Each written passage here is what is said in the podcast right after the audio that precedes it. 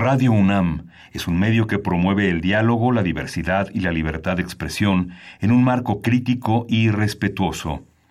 Los comentarios expresados a lo largo de su programación reflejan la opinión de quien los emite, mas no de la radiodifusora. Radio UNAM presenta Primer Movimiento. El mundo desde la universidad.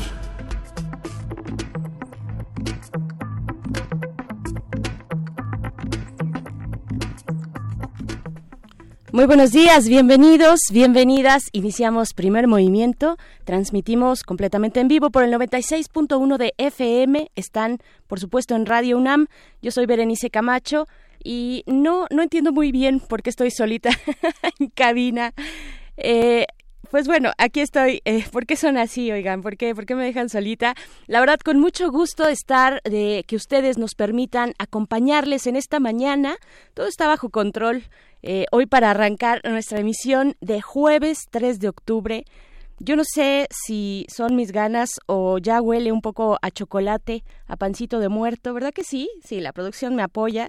¿Ustedes qué dicen? ¿Ya, ya comieron su, ya probaron su primer pan de muerto de la temporada? Porque se adelantan, yo creo, eh, entre, entre más pasan los años, se va adelantando la producción de pan de muerto y pues ya está, casi prácticamente desde finales de septiembre podía uno encontrar en las panaderías de la ciudad eh, pues estos deliciosos panes. Y pues bueno, eh, vamos a empezar, vamos a empezar eh, dándole también la bienvenida a quienes nos sintonizan a través de la Radio Universidad de Chihuahua. Muy buenos días, Chihuahua. Estaremos con ustedes de 6 a 7 hora, hora de allá, de Chihuahua, 7 a 8 hora de la Ciudad de México. Y pues bueno, con tanta conmemoración, con tantos eventos importantes para hacer mención, pues no habíamos tocado el tema de esta investigación que ofreció hace un par de días la organización Fundar se trata de los resultados que encontraron mediante la orden judicial del juez octavo de distrito en materia administrativa de la Ciudad de México, con un amparo ganado después de cuatro años de litigio, litigio estratégico. ¿Y para qué? Como dice la canción, ¿y todo para qué? Pues para obtener información del SAT acerca de los impuestos condonados durante los exenios de Calderón y Peña Nieto, es decir, del periodo 2007 a 2015, que suman un total de 172.335 millones de pesos. Y pues, ¿quiénes están en esta lista? ¿Mediante qué método se posibilita esta condonación, esta cancelación de impuestos? Vaya, no olvidemos, hay que poner en contexto que estos son métodos legales, nadie está, digamos, violando la ley. Claro que eso lo tendría en su caso, si esto avanza, de qué manera, hay que escarbar mucho en la cantidad de datos que presenta Fundar eh, pero hay que, eso en todo caso quedaría determinado por un juez, pero vaya que los resultados que presentó Fundar no se eh, pues no se pueden hasta el momento dirigir todavía hasta ese punto, pero bueno, en la lista se encuentran tanto personas físicas como empresas, personas morales, que suman un total de 7.885 personas. Entre todas, digamos que fueron condonados 172.335 millones pero de ese total de millones de pesos, solo 10 de esas personas representan el 24% de todas las condonaciones, dineros que nunca llegaron a las arcas de Hacienda. Y, ojo, porque todo esto sin contar a 201 contribuyentes de los que no se sabe nada porque interpusieron un amparo. Pero sí eh, contarían, digamos, en la lista de condonaciones del SAT en ese periodo de tiempo, ¿no? Y bueno, sí se sabe el monto de condonación de esos que interpusieron amparo, es eh, un pequeño grupo de contribuyentes, dice Fundar, que representan el 37% de todos los recursos que el Estado dejó de percibir durante ese lapso de tiempo. Y pues ahora sí, ¿quiénes son las empresas, las personalidades? Porque hay de todo, ¿eh? Hay políticos, hay artistas, hay partidos políticos, hay empresas, está Grupo Monex. Los voy a enlistar solamente algunos, poco a poco y con los días. Esta investigación da para mucho, eh, poco a poco iremos pues tal vez deteniéndonos en cada uno de los casos o en los casos más relevantes por sus características, pero está Grupo Monex, está eh, Productos Roche, está Sabritas, está eh, Casas Geo, Grupo MBS, Grupo Lala, Grupo Modelo, Unidad Económica Carlos Salinas, que no tiene que ver hasta el momento, dicen, eh, según, según lo que se ha rescatado, eh, nada directamente con el expresidente. Está el PRI, está el PAN, están personalidades como Juan Collado, está Carlos Ahumada, Jacob Polevsky, Ana Gabriela Guevara, Lorenzo Servitje, Diego Fernández de Ceballos, y la lista sigue. Nos vamos a detener, como lo dije, en los siguientes días, pues poco a poco darle seguimiento a esta cantidad de información que eh, pues Fundar obtuvo a, través de este, eh, de este amparo. Y hay que decir que 2013 fue el año con más condonaciones de impuestos. 2013, Enrique Peña Nieto. Este 2013 es aún eh, pues más alto en la cifra de condonaciones que todo que todo lo que representa el sexenio completo de Calderón. Es decir, hablamos de 87.650 millones. Ya lo sé, son números muy muy grandes, habrá que bajarlos a la realidad, habrá que ver qué significan estas cifras, cifras, pero finalmente es una orden judicial ordenando al SAT cumplir con principios de transparencia y que revela información sobre las millonarias condonaciones de impuestos del SAT a un grupo de contribuyentes, en los que destacan estos, bueno, 10, sin contar a estos 201 que se ampararon, pero que representan eh, estos amparados, ya lo había dicho, el 37% de los recursos del Estado, pues ahí están condonaciones fiscales eh, en los sexenios de Calderón y Peña Nieto, un trabajo importante, hay que decirlo, el que representa la organización Fundar, y he ahí la importancia de la sociedad civil.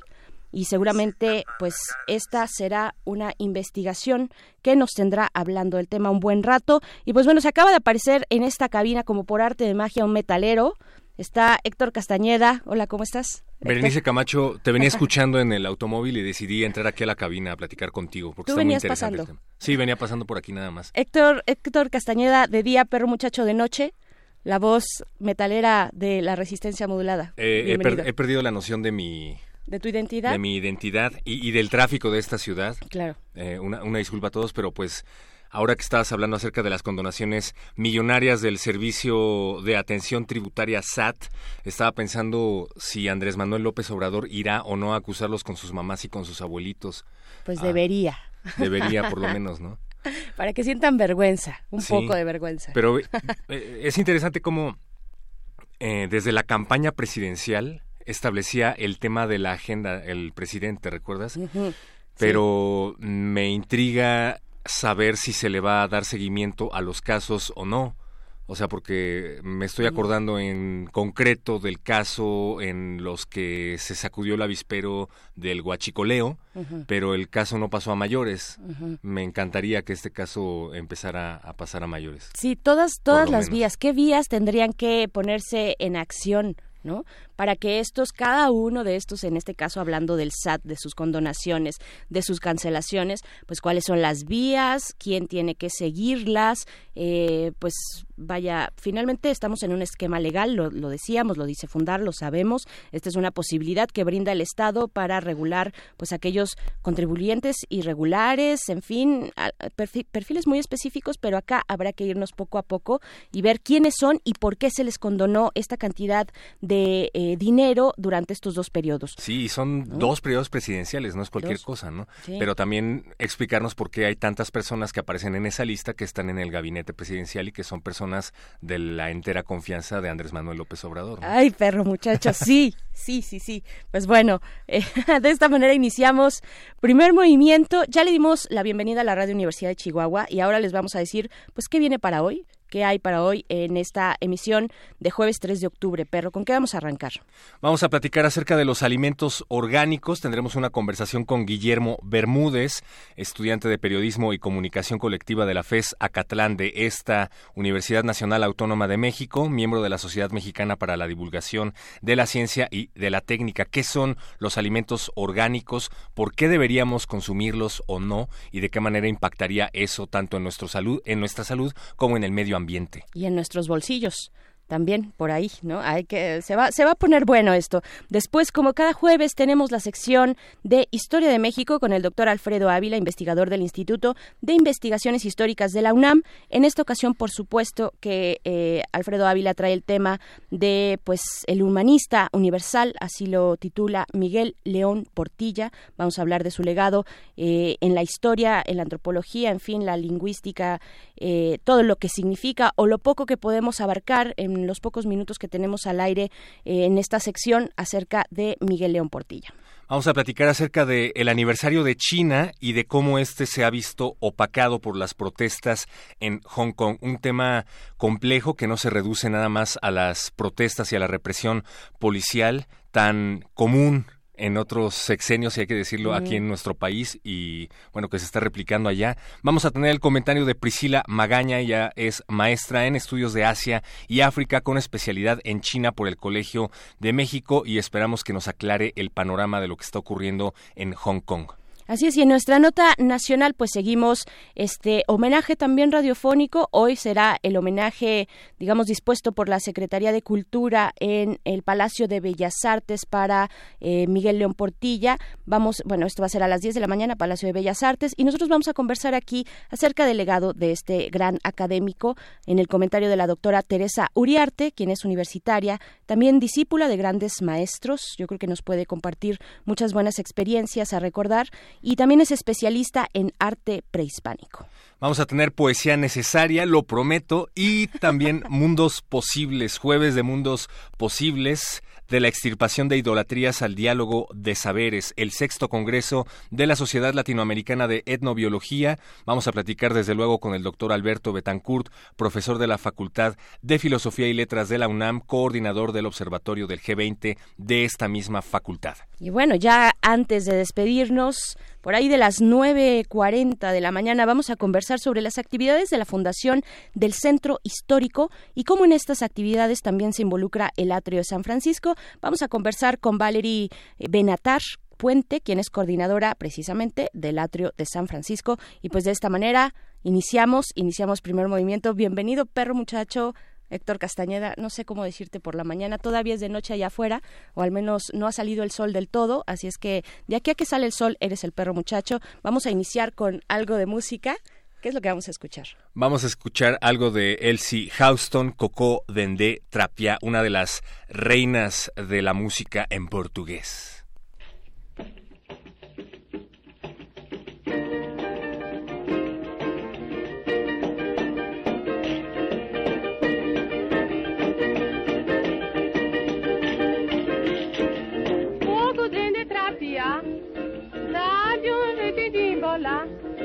Embola pai, embola mãe, embola tio, eu também sou da família, também quero embolar. Fogo dentro de trapiar, dá-lhe o jeito de embolar. Embola pai, embola mãe, embola tio, eu também sou da família, também quero embolar.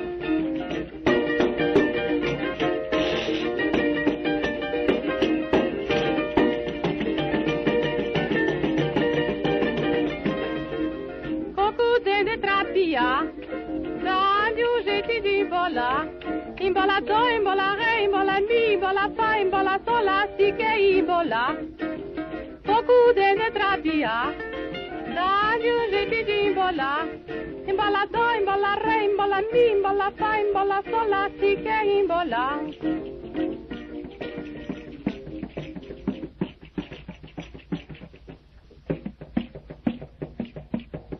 Thank you.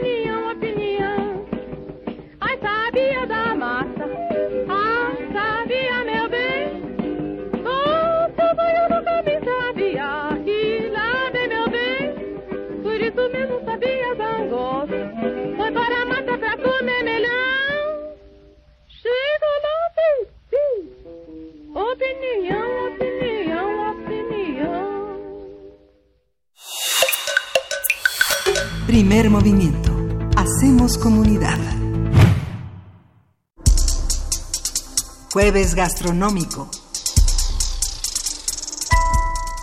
El panorama actual en el que se encuentra la industria de los alimentos nos muestra una paradoja.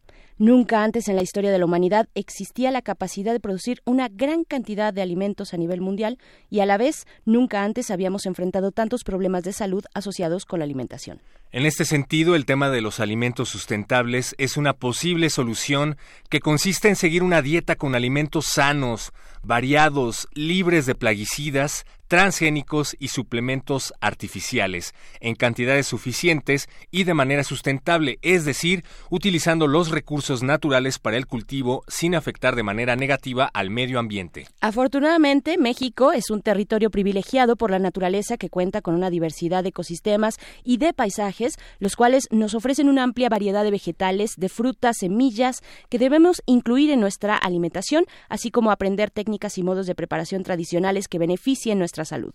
Conversaremos sobre aquello a lo que llamamos alimentos orgánicos, cómo se definen, qué los caracteriza y cuáles son sus ventajas y problemas. Así es, para ello nos acompaña la línea Guillermo Bermúdez, quien estudió periodismo y comunicación colectiva en la FESA Catlán, en esta universidad. Es miembro de la Sociedad Mexicana para la Divulgación de la Ciencia y la Técnica y coedita varios números de la Jornada del Campo. Bienvenido, ¿cómo estás, Guillermo Bermúdez? Muy buenos días, estamos Héctor y Berenice en cabina, te saludamos.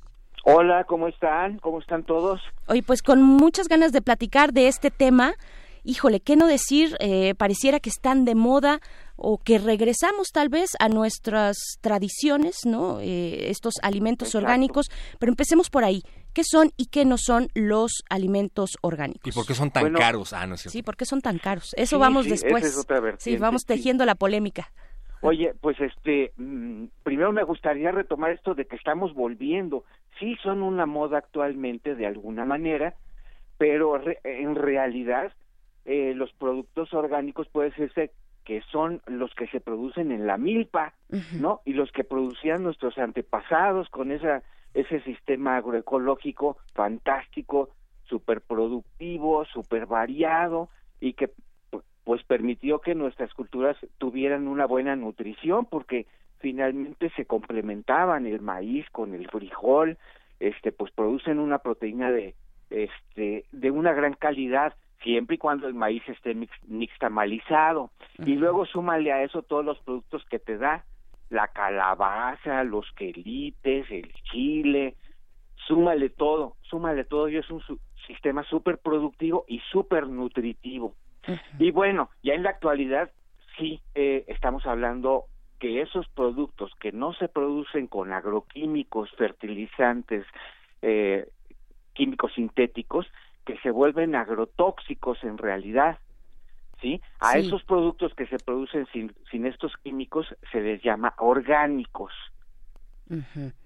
Decía, decía Hipócrates algo así como que dejes que los alimentos sean tu medicina y viceversa, ¿no? Que tu medicina sean los alimentos. Y ahora que está hablando acerca de los alimentos agrotóxicos y de todos los pesticidas y demás químicos nocivos que contienen, me gustaría saber si usted nos puede hablar acerca de las enfermedades que están relacionadas al consumo de estos alimentos. De los alimentos con agroquímicos, con Exacto. estos tratamientos de fertilizantes, ¿no?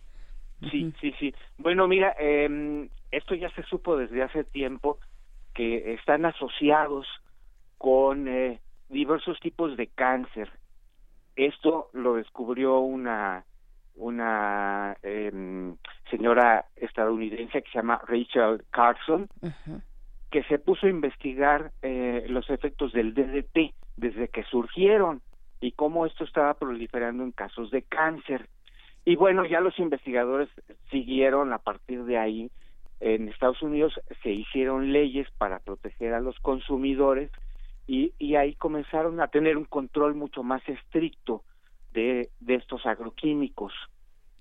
Entonces comenzaron a prohibir ahí y en otros países eh, europeos básicamente. Aquí en Estados Unidos sabemos que las leyes son mucho más laxas. Entonces, en eh, por la- esta esta tolerancia a las a las compañías químicas pues ha hecho que, que muchos de estos productos prohibidos en otros países aquí se se sigan aplicando. Y entonces, pues, este, finalmente, ¿a dónde van a parar?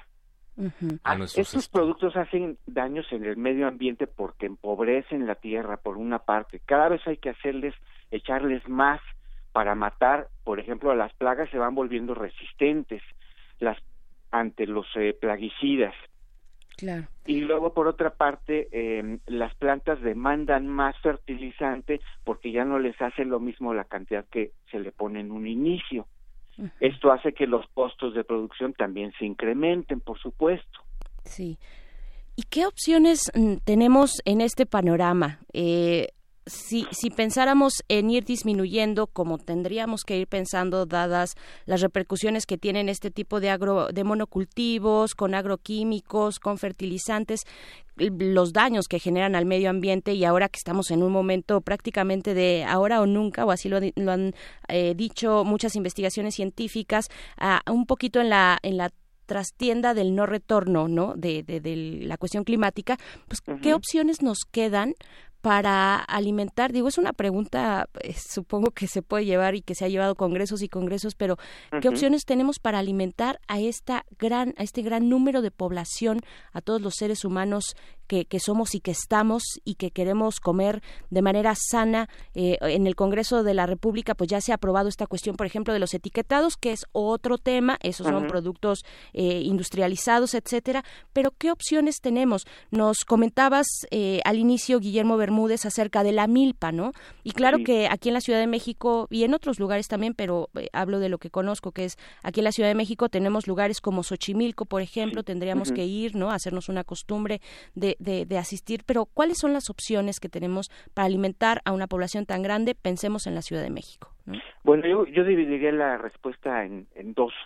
Por una parte, existen ya una serie de, de mercados de tianguis alternativos y orgánicos y que existen en diferentes puntos de la ciudad.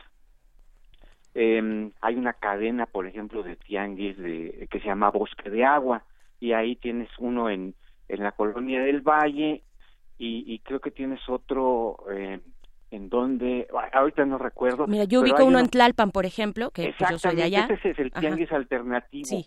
Sí. se pone todos los domingos, si no me equivoco. Los sábados. Los Ah, sábados se tú, pone. tú Ujú. eres este, entonces eh, cliente, como quien Sí, dice. soy, soy Ah, un poco clienta. perfecto. Sí, sí, sí. un poco Bueno, clienta pues cuando se varios. puede, porque ahorita vamos a hablar de los costos también, ¿no? Sí, sí, sí, Ajá. Este, en, en Álvaro Obregón, en la avenida Álvaro Obregón también se pone uno. Eh, y entonces, pero aparte, la, la otra parte de la respuesta es que pues hay que formar redes de consumidores y de productores para que se acerquen. Muchas veces uno no puede irse hasta a Tláhuac o a Xochimilco Sí. por estos productos, pero se pueden poner, se puede hacer un sistema de comercialización en el cual haya un punto intermedio en el cual los dos salgan ganando en términos de distancia y de costos también, que esa es la otra parte de nos queda para el final, ¿no? Ujú. Sí. Entonces yo creo que esas son la- las opciones por un, por una parte, por la otra también pensemos en estos eh, en estas eh, pequeños comerciantes que eh, que se ponen en el piso en los mercaditos y que vienen directamente, son productor, pequeños productores que generalmente siguen cultivando en milpa, ¿no? Entonces, em, es una opción mucho más saludable comprarles a ellos en términos de economía y también de salud y medioambientales que, con- que irte a comer, eh, a, a comprar en, en un supermercado tus verduras, ¿no? Yo creo que eso es un punto que, te- que, que debemos de ir pues quitando de, de nuestras costumbres como consumidores. Y pensar que a la larga los costos se reducirán porque lo que te estás ahorrando en un momento determinado es lo que te vas a gastar en algún tratamiento para Exacto. el cáncer esofágico o para alguna quimioterapia. Pero entonces, eh, la gran pregunta, ¿por qué los alimentos orgánicos tienden a ser más caros? Pues mira, se ha hecho, eh, ha venido su- surgiendo como una inercia. De alguna manera, en México es el único sector de la, agro- de la agricultura que está creciendo. El café ha sido un producto súper exitoso, ¿no? ¿Por qué es tan caro? Bueno, se necesita mucha mano de obra, se necesita mucho trabajo, en, realidad. ¿sí? Pero por otra parte te estás ahorrando todos los agroquímicos, te estás ahorrando el tractor, te estás ahorrando una serie de insumos. Entonces yo creo que este que se tendría que estar equilibrando. Eh, se, ha, se ha vuelto en realidad un el, el alimento orgánico se ha vuelto elitista en ese sentido. Sí, te ahorras una bola de costos escondidos en términos ambientales y de salud que eh, que no pa no vas a pagar con los alimentos orgánicos, pero no todo mundo tenemos este capacidad económica en nuestro bolsillo para pagar una lechuga en 20 pesos, ¿me explicó? Sí, sí, sí.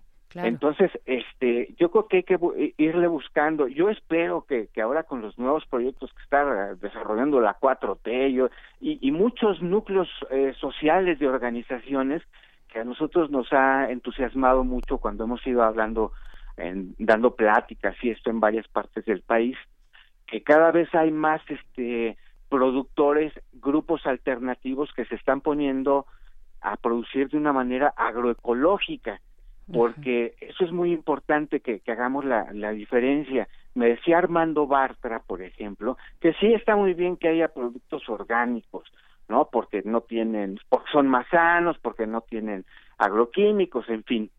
Pero que la otra parte es que se produzcan de una manera agroecológica.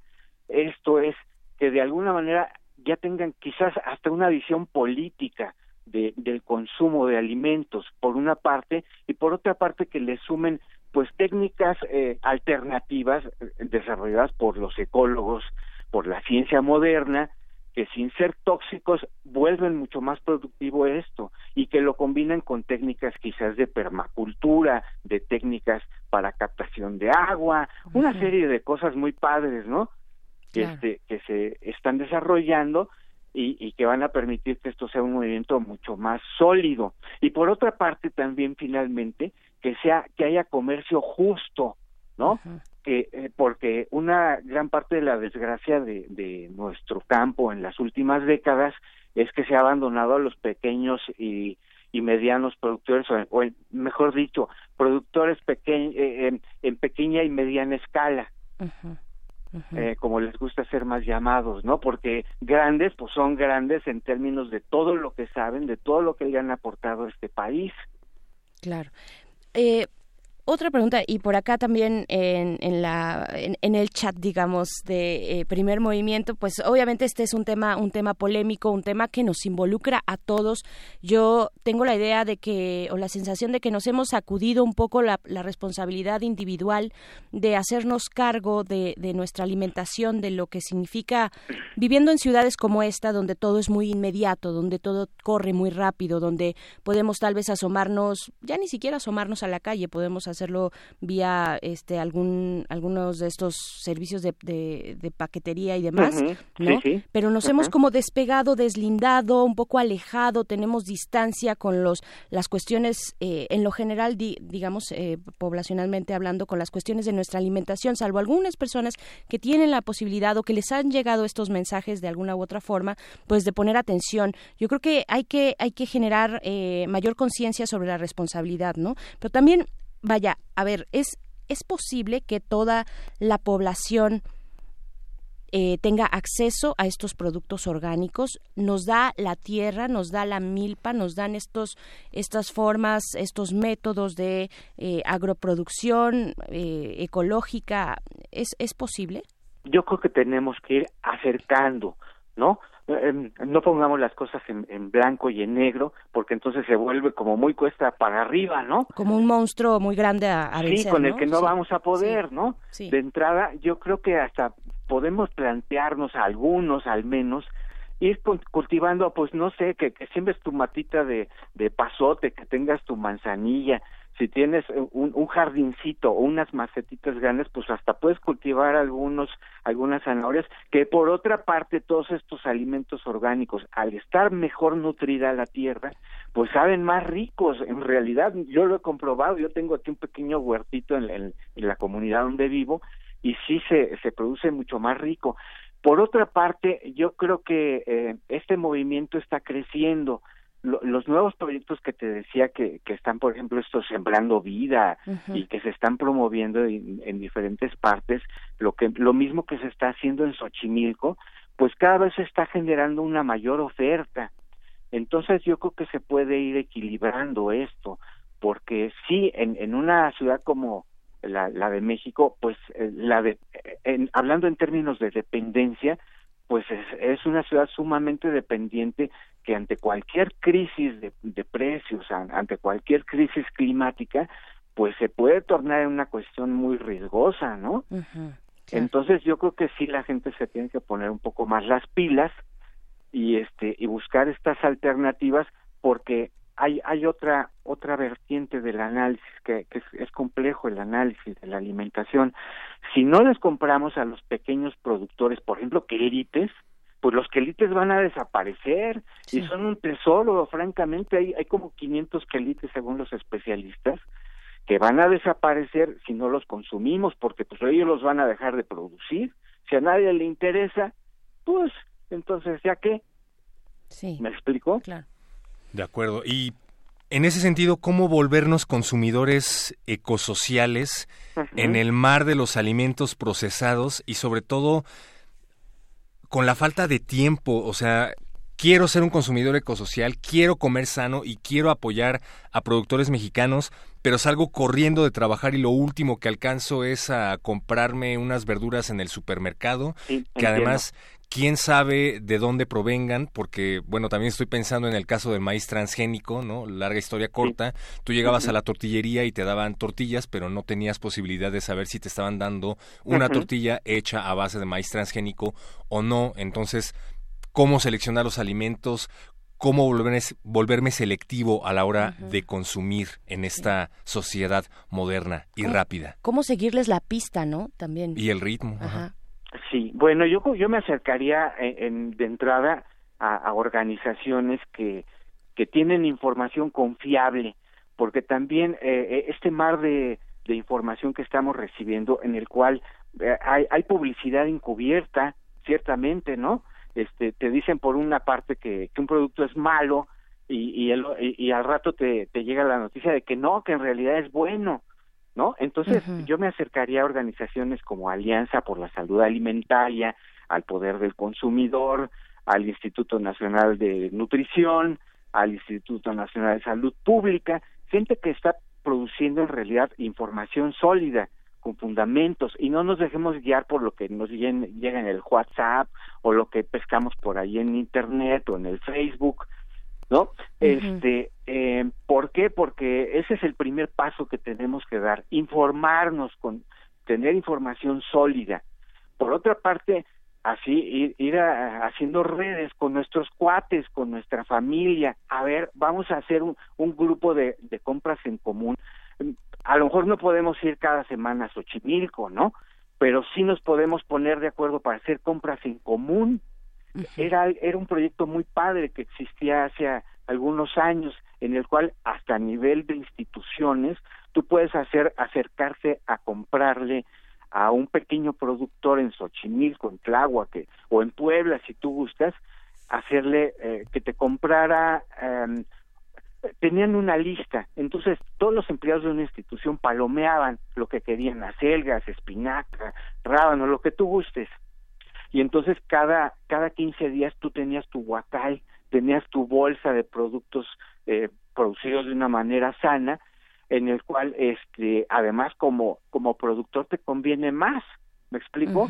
Porque te ahorras también un montón de cosas de, de la logística de andar vendiendo puerta por puerta o en el tianguis. Si ya tienes un, una, una serie de consumidores eco, ecosociales responsables, entonces va a ser más fácil para los dos, van a salir ganando. Tenemos que buscar formas como más ingeniosas de acercarnos a, este tema de la alimentación sustentable y justa, porque de otra manera va a ser más complicado.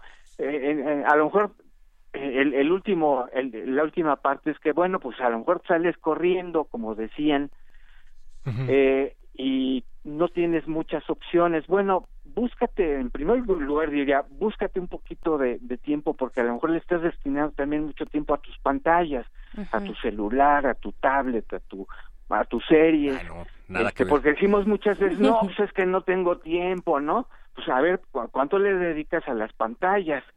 Y, y vamos equilibrando también esa parte.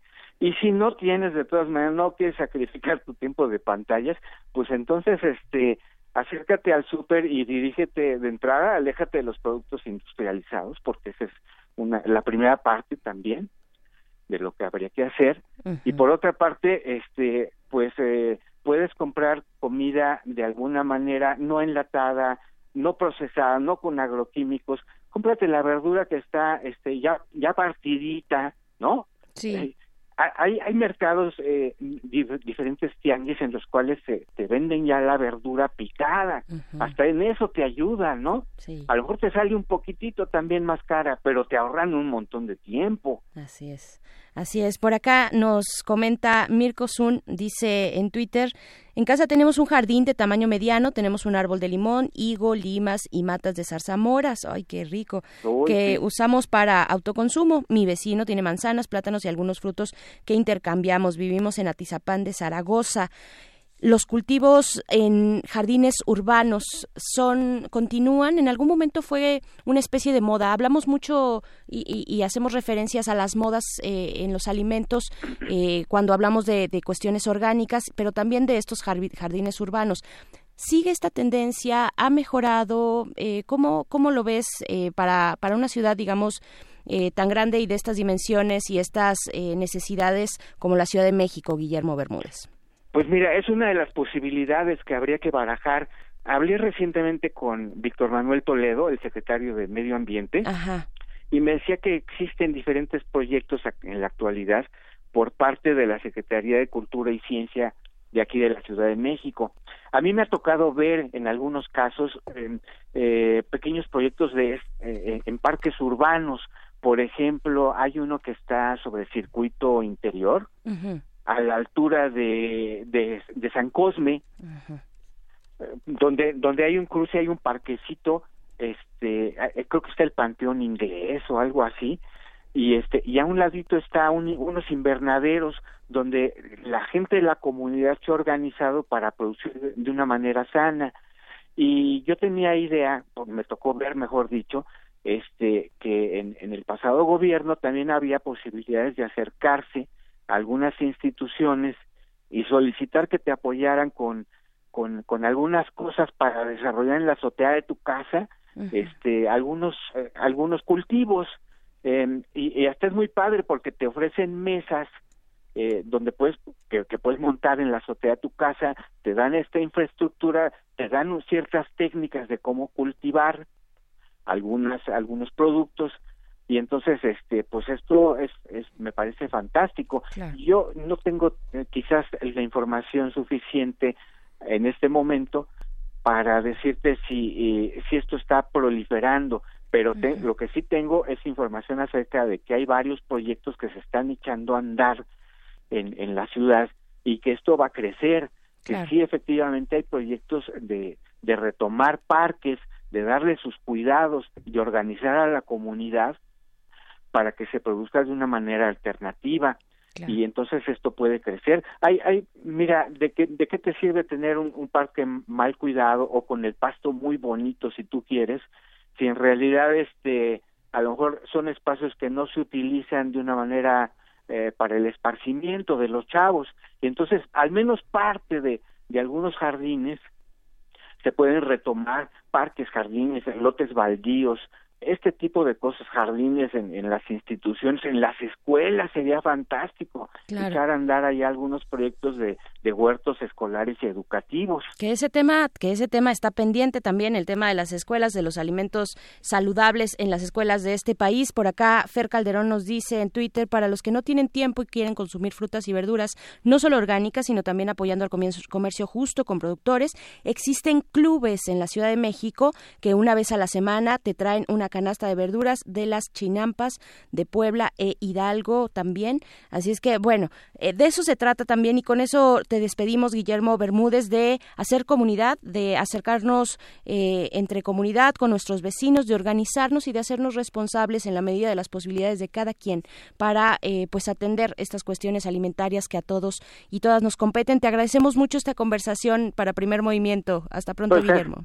Ha sido un gusto platicar contigo, Berenice, y contigo, Héctor, y con el auditorio de Radio UNAM, por supuesto. Gracias, al contrario. Muchísimas Muy gracias, buenos Guillermo. días. Nosotros nos vamos a ir a tomar un café orgánico mientras los dejamos con Venus in Furs de The Velvet Underground, una banda estadounidense activa hasta 1973, que aunque no tuvieron mucho éxito como banda, sí lo tuvieron como solistas y bueno, a Andy Warhol le gusta esto. Vamos.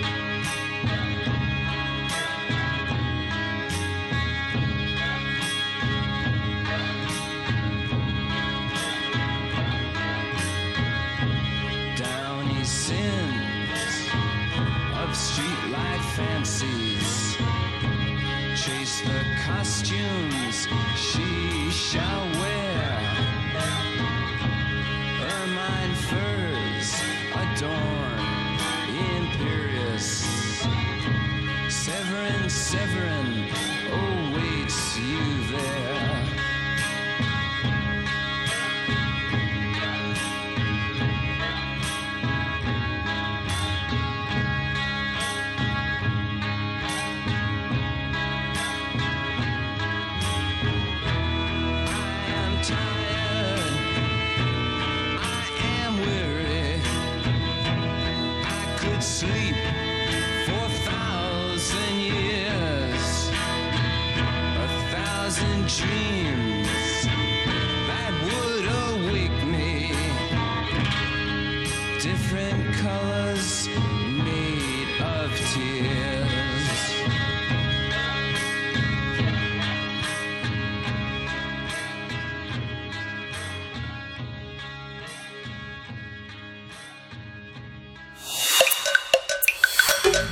Movimiento.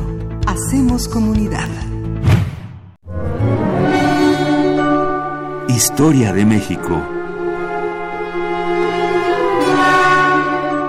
Como todos los jueves aquí en Primer Movimiento, toca el turno de hablar de historia de México con el doctor Alfredo Ávila, quien es investigador del Instituto de Investigaciones Históricas de la UNAM, y no necesariamente de historia, sino de aquellos que hacen la historia, en este caso, recordando, conmemorando el legado de Miguel León Portilla, humanista universal. ¿Cómo estás, doctor Alfredo Ávila? Buenos Berenice, días. buenos días. Héctor, buenos días. Hola, ¿qué tal? Buenos días. Pues eh, hace un par de días, el primero de octubre, eh, por la tarde, murió Miguel León Portilla, eh, sin duda el historiador más reconocido en, en México. Eh, lo- los historiadores somos una fauna extraña, Na- nadie sabe quiénes, quiénes estamos en el medio académico, igual que con las demás disciplinas que se cultivan en la universidad, pero Miguel León Portilla era muy reconocible. Él mismo decía que, que en muchas ocasiones a veces se subía al taxi y el taxista le decía, oiga, usted es el que escribió el libro ese de Visión de los Vencidos, y efectivamente Visión de los Vencidos es el libro que eh, más vende, que más publica, que reedita nuestra universidad, la, eh, sin duda es el libro que más éxito editorial ha tenido la Universidad Nacional. Es un libro ya algo viejo, es de 1956 y, eh, y es un libro que ha pasado por muchas etapas y, y quiero referirme a la primera. Eh, es bien importante porque hoy tal vez es, es muy aceptado y hoy tal vez es hasta lugar común entender que un proceso como la conquista cómo eh, eh, este proceso tan violento pues tiene dos caras y una de esas caras es la cara que eh, nos muestran precisamente las comunidades que fueron conquistadas o los pueblos indígenas, muchos de ellos que no fueron conquistados, que también fueron conquistadores, pero también la visión, la visión indígena. Y, pero esto no, no era nada así en la década de 1950.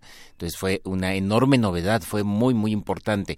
Hay algunas personas que han criticado mucho este trabajo de León Portilla porque sabemos que las traducciones son traducciones del padre Ángel María Garibay.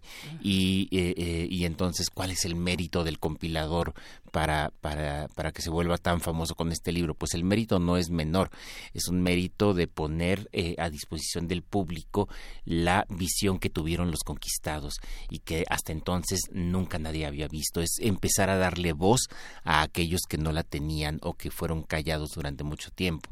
Y claro, eso es incomparable y podemos decir, mira qué cosa tan pequeña si vemos lo que sucede hoy si vemos lo que sucede hoy, que tenemos radios comunitarias, que tenemos literatura en lenguas indígenas, que tenemos medios a través de los cuales las comunidades indígenas y los pueblos originarios se expresan. Sí, pero en muy buena medida tenemos esto gracias a aquello que se hizo en 1956. Eso es algo muy, muy importante.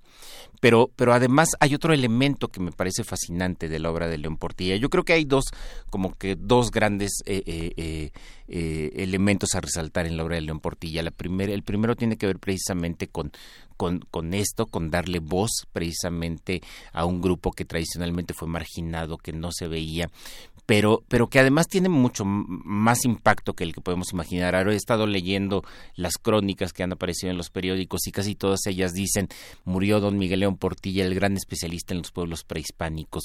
Yo creo que eso es incorrecto. León Portilla es un especialista en los pueblos prehispánicos, pero es un especialista en realidad en los pueblos originarios. Y es que si algo tenía el trabajo de León Portilla es que no se detenía con la conquista a diferencia de muchos otros historiadores que piensan que los pueblos indígenas son aquellos que terminaron en la época de la conquista y que después de eso pues ya no hay, ¿no? Después de, de, de 1521 lo que hay es mestizaje, lo que hay es otra cosa. León Portilla siempre insistió en que los pueblos indígenas siguieron teniendo historia y esto es, eh, esto es importante. Hace unos tres años, cuando aparecieron los nuevos planes de estudio, ya al final del sexenio de Enrique Peña Nieto, aparecieron los planes de estudio, se veían pueblos indígenas eh, eh, hasta la época de la conquista y luego en el siglo XX, como si hubieran desaparecido o se hubieran mantenido congelados durante 450 años y de pronto ahora los tenemos de vuelta. Y me parece que la obra de León Portilla muestra que, que no, que siguieron teniendo historia y que por lo tanto eh, eh, son posibles de estudiar, son factibles de estudiar todavía como sujetos históricos durante todo este periodo y además son sujetos activos de la historia. Hay algunos trabajos que se hicieron después de las obras pioneras de León Portilla. Quiero insistir en esto. Eh, don, don Miguel murió a los 93 años, entonces muchas de estas obras hoy podemos considerar, mira, pues otra más, pero eran, eran pioneras en aquel, en aquel momento. Entonces hay un montón de obras que hablan de la resistencia de los pueblos originarios a 500 años primero de dominio español, luego de dominio del Estado mexicano.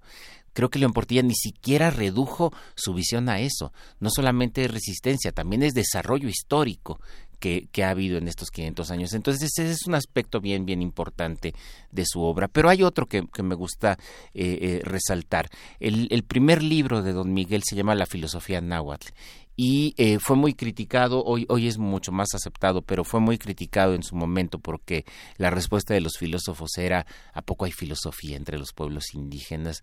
Y, eh, y la respuesta del entonces todavía joven Miguel León Portilla era pues eh, probablemente no hay filosofía como la griega, por supuesto, pero hay filosofía como la de la cultura náhuatl. Y entonces el, es un estudio que pone a la cultura náhuatl en el mismo nivel que tienen las culturas que nosotros llamamos clásicas, las culturas europeas, asiáticas y, africanas que llamamos clásicas, desde Egipto, por supuesto, las culturas chinas de, la zona de los dos ríos, Mesopotamia, pero también Grecia, también Roma. Y, eh, y esto me parece que convirtió o que hizo que redefiniéramos el término de humanismo y que redefiniéramos el término de universal. Por eso, ayer que me preguntaban cómo llamar a, esta sección de hoy, a esta participación de hoy, yo, yo insistí mucho, es un, humanista universal. Eh, pero universal eh, toda, es un término que nos da cierto miedo, es un término que ya no usamos, porque eh, reconocemos que casi siempre que usamos historia universal, por ejemplo, en realidad estamos diciendo historia europea, estamos siendo muy eh, eurocentristas y creo que eh, la, la Universidad de León Portilla radica precisamente en, romper con ese eurocentrismo y mostrar que lo verdaderamente universal es lo diverso, es la diversidad. ustedes recordarán la gran lucha que siempre tuvo, porque además don Miguel fue un activista, a favor de las lenguas originarias y el dolor enorme que sentía cada vez que desaparecía una lengua originaria. Y esto se debe eh, no a no a un chauvinismo no es que no es que él se estuviera mirando el ombligo y o, a un folclorismo sino porque insistió siempre en que la diversidad es riqueza es decir, un, un, país es verdaderamente rico no cuando tiene recursos naturales, no cuando tiene un desarrollo de mercado, es verdaderamente rico cuando es diverso y, me parece que desde ese punto de vista el término universal adquiere un nuevo sentido. Y sí, efectivamente, Miguel León Portilla fue un humanista universal. Eh, es su muerte es una pérdida, por lo tanto, para el mundo es una pérdida para este país. Mucha gente va a decir que es una pérdida para este país, pero eh, además e, esta eh, es una radio universitaria, esta es la radio de la Universidad Nacional, es una pérdida fundamentalmente para la Universidad Nacional. A mí me parece muy, muy eh, eh, eh, entrañable el vínculo que había entre León Portilla y la Universidad Nacional. Don Miguel no, no hubiera podido tener la proyección que tuvo sin la Universidad Nacional, pero también la Universidad Nacional adquirió prestigio en parte por la obra de, de Miguel León Portilla, por contarlo a él entre sus investigadores eméritos. Doctor Alfredo Ávila, eh, uf, ¿qué, decir? Gracias por, por venir a, poner estos puntos, por puntualizar, por apuntalar lo que significó la propuesta, ¿qué decir? Historiográfica de Miguel León Portilla, tal vez sería por ahí. Eh, fíjate que, que, lo que estamos viendo ahora en, los recortes de prensa que, que, he visto es que dicen León Portilla antropólogo o León Portilla lingüista o León Portilla historiador. Efectivamente era todo eso, no, no, no es fácil de catalogar. Él trabajaba en el Instituto de Investigaciones Históricas era, era mi colega ahí en el, en el instituto, me honró muchísimo todas las veces que yo pude estar con él charlando y riéndonos, era un hombre con un sentido del humor extraordinario. Eh, no, no es ninguna de estas cosas, es un humanista. Un humanista. Pues así vamos a despedir esta participación. Te agradecemos mucho, Alfredo Ávila, que, que vengas a contribuir. Además, desde un sentimiento muy propio, muy personal tuyo, muy íntimo tuyo y de todo el gremio de historiadores que tuvieron la fortuna de estar tan cerca de un hombre humanista y además espléndido para compartir su conocimiento con todos los demás, con todos los universitarios.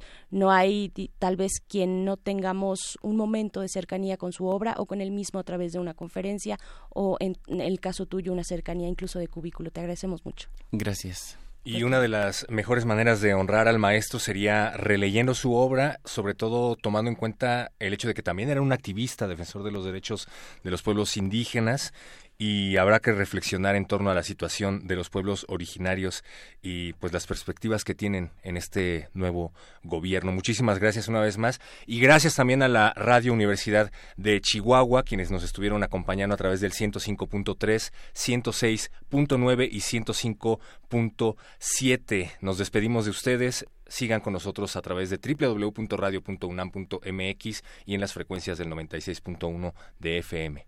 Vamos. Queremos escucharte. Llámanos al 55 36 43 39 y al 55 36 89 89. Primer movimiento. Hacemos comunidad. Durante 15 siglos, la humanidad ha concentrado en un tablero toda la dificultad y responsabilidad de ser un estratega de batalla aprende las bases de uno de los juegos más populares de la historia o convive con otros jóvenes que tienen esta misma afición en un taller de ajedrez. Taller de ajedrez. Elige la fecha de tu conveniencia. Sábado 5 y sábado 12 de octubre de las 16 a las 19 horas en Donceles número 54, Centro Histórico de la Ciudad de México. Informes y registro al 5512 29 7408 o a primero el ajedrez 13 arroba gmail.com. Puedes registrarte hasta 48 horas antes del evento. Arte y cálculo. La ciencia del ajedrez. La cuarta transformación en México ya arrancó. Y hemos empezado pronto y bien como nunca antes se combate la corrupción y se mejora la educación. También trabajamos en tu seguridad y vamos por los empleos que necesitas. En PT trabaja y cumple. Afíliate al Partido del Trabajo y juntos lucharemos por un México más justo. El PT está de tu lado. Los días se volvieron años en el patio de su casa viendo a la abuela leer novelas picantes.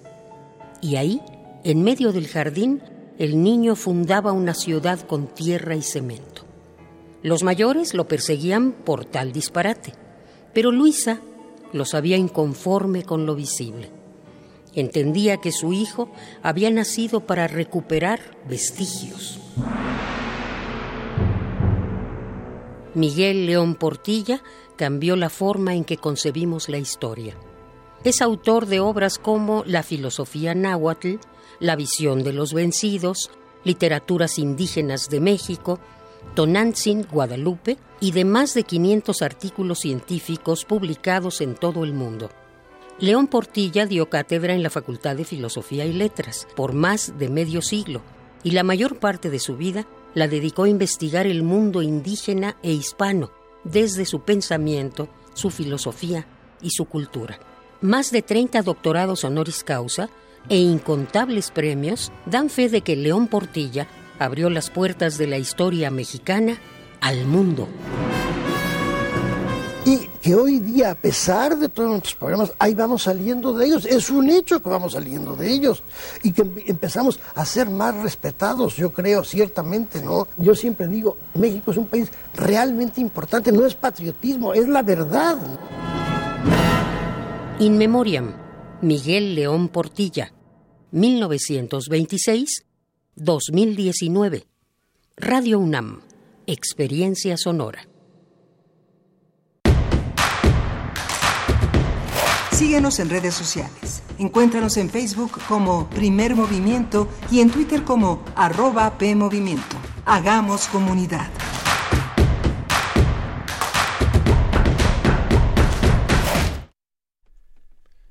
Seguimos en vivo a través de las frecuencias de Radio UNAM. Estás escuchando Primer Movimiento El Mundo desde la universidad. Transmitimos a través del 96.1 de FM y también en el 860 de amplitud modulada. No te olvides de que estamos de México para el mundo en www.radio.unam.mx y nuestras redes sociales que están siendo atendidas por un equipo multitudinario de minions comandados por Vania Nuche. Son primer movimiento en Twitter y primer movimiento en Facebook. Berenice Camacho.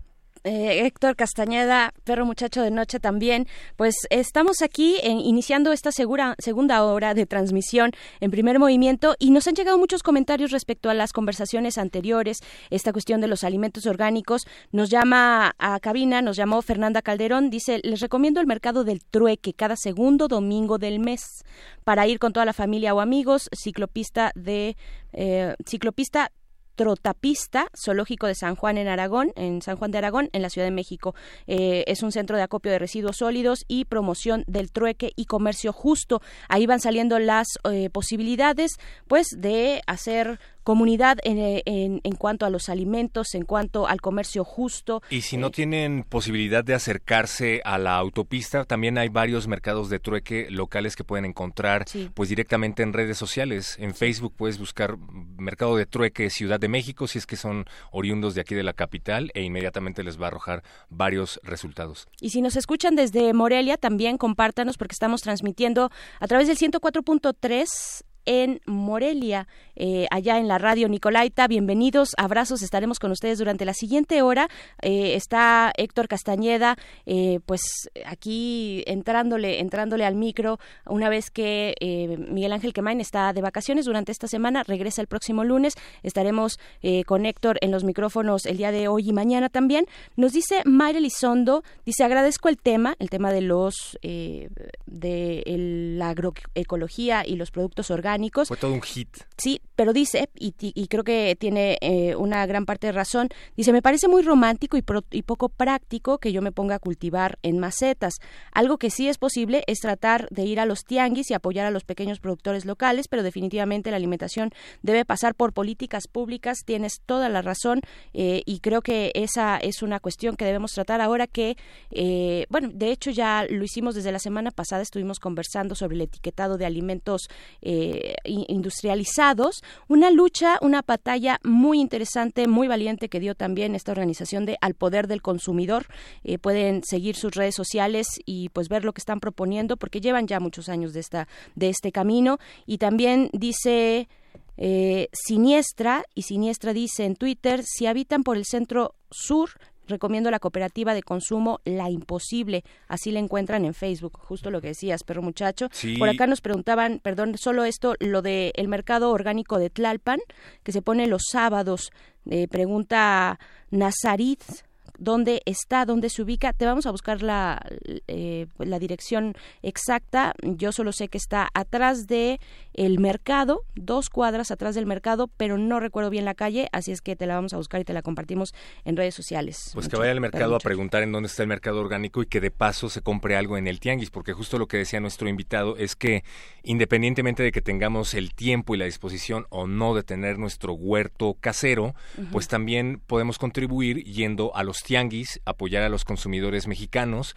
y no necesariamente estar comprando alimentos procesados que en nada benefician al campo y en nada benefician a nuestros organismos, ¿no? Y ahí entra, por supuesto, el gobierno con las políticas públicas para apuntalar, para eh, promover el campo mexicano. Esta cuestión de la autosuficiencia alimentaria, pues vaya, cuántos temas no entran acá, pero el caso del día de hoy, pues también eh, hicimos pues la referencia a nuestra responsabilidad, a organizarnos, a hacernos cargo de nuestra alimentación es complicado en una ciudad como esta o en ciudades eh, del país pues que tienen características ya eh, muy urbanizadas pero pues bueno creo que poco a poco y en comunidad podemos ir logrando este cambio que además es necesario para el eh, ecosistema y para el clima de nuestro planeta.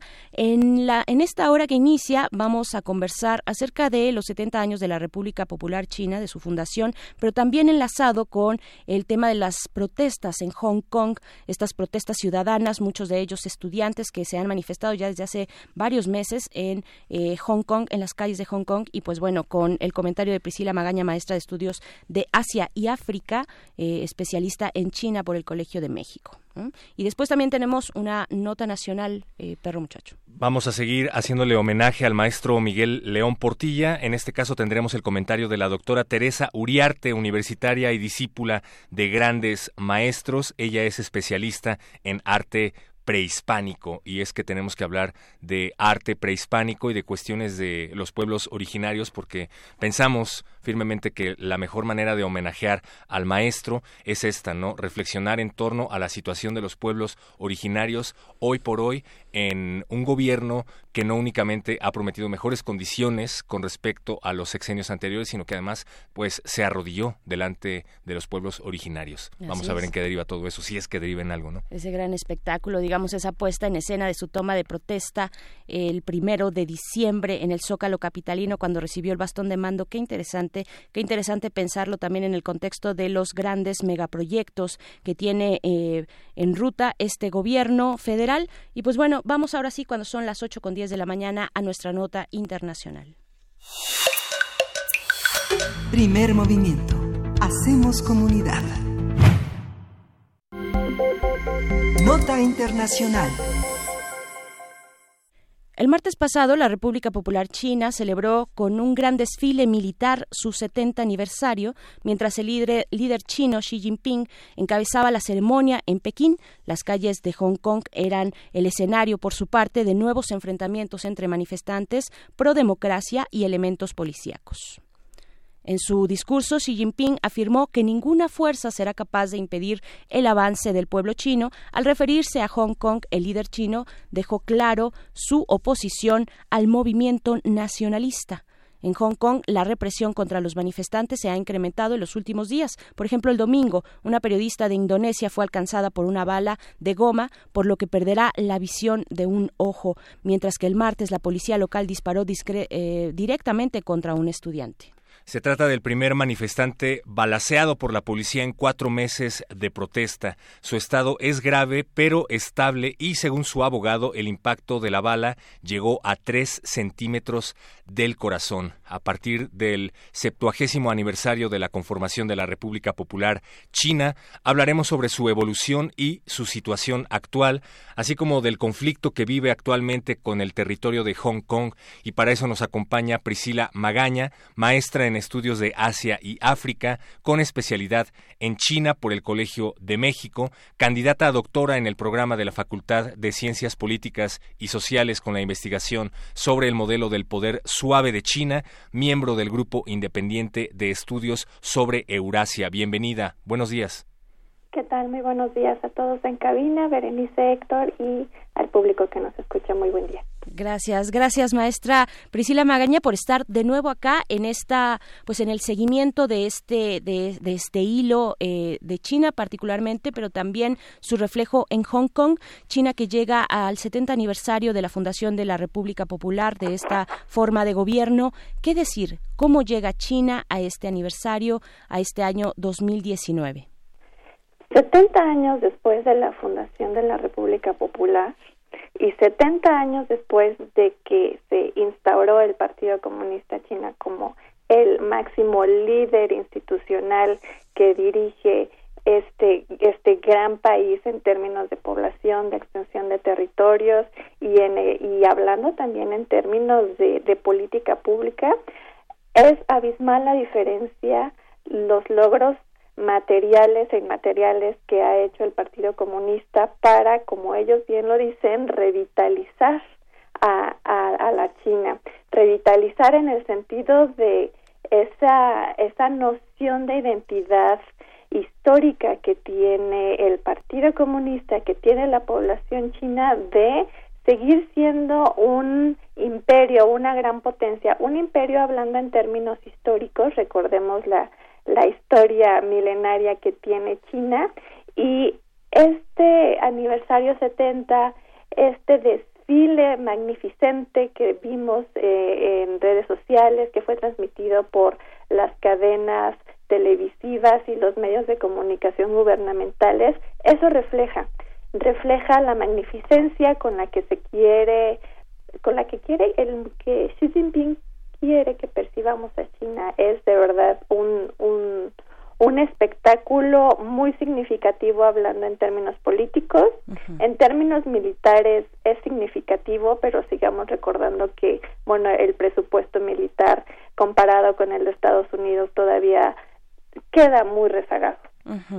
Claro. Nos gustaría que nos ayudara a comprender esta situación, pero desde desde amateurs, es decir, tenemos que hablar acerca de la situación de Hong Kong como territorio independiente de China y de las protestas que se suscitan, según varios medios internacionales, entre otras cosas, de el hecho de que se ponía en jaque a varias personas que podían estar expuestas a un sistema de tortura con el que se sigue penalizando en la China continental a personas de Hong Kong, ¿no? Qué es lo que está pasando ahí en Hong Kong y cómo se relaciona con China, maestra. En Hong Kong se han venido suscitando manifestaciones antisistémicas desde hace 18 semanas. Desde hace 18 semanas ha habido manifestaciones continuamente en la ciudad. manifestaciones que, como lo comentábamos en charlas anteriores, eh, han tenido una un desarrollo muy significativo. Podemos hablar en términos de participantes. Hablábamos de que casi dos terceras partes de los ciudadanos en Hong Kong han participado en estas manifestaciones. Desde familias que van con sus niños pequeños, adultos mayores, sectores muy específicos de la sociedad como uh, los abogados, por supuesto los estudiantes que han encabezado estas manifestaciones, casi dos terceras partes de la población se han llegado a manifestar en alguna de las expresiones sociales que hemos visto a lo largo de estas 18 semanas. Hong Kong eh, tiene una historia que nosotros debemos de considerar para poder entender qué es lo que está pasando en, en estos momentos. Y en un, en un escenario macro, Hong Kong fue una colonia británica que, digamos, fue arrebatada del gobierno de China eh, desde finales del siglo XIX. Entonces se crea toda una institución colonial que termina en 1997 cuando Hong Kong eh, es regresada por el gobierno británico de alguna manera, por así decirlo, al gobierno de China y se instaura una figura que se llama un país, dos sistemas, bajo el cual China y Gran Bretaña dicen nosotros vamos a respetar el status quo de Hong Kong hasta eh, 1949, si mal no recuerdo, 50 años después de 1997. Y la, uh, hay un autor eh, muy, muy, muy, muy reconocido que es Hamid Tabashi y nos da una lectura alternativa a lo que estamos entendiendo, a lo que estamos viendo el día de hoy. ¿Qué nos dice Hamid?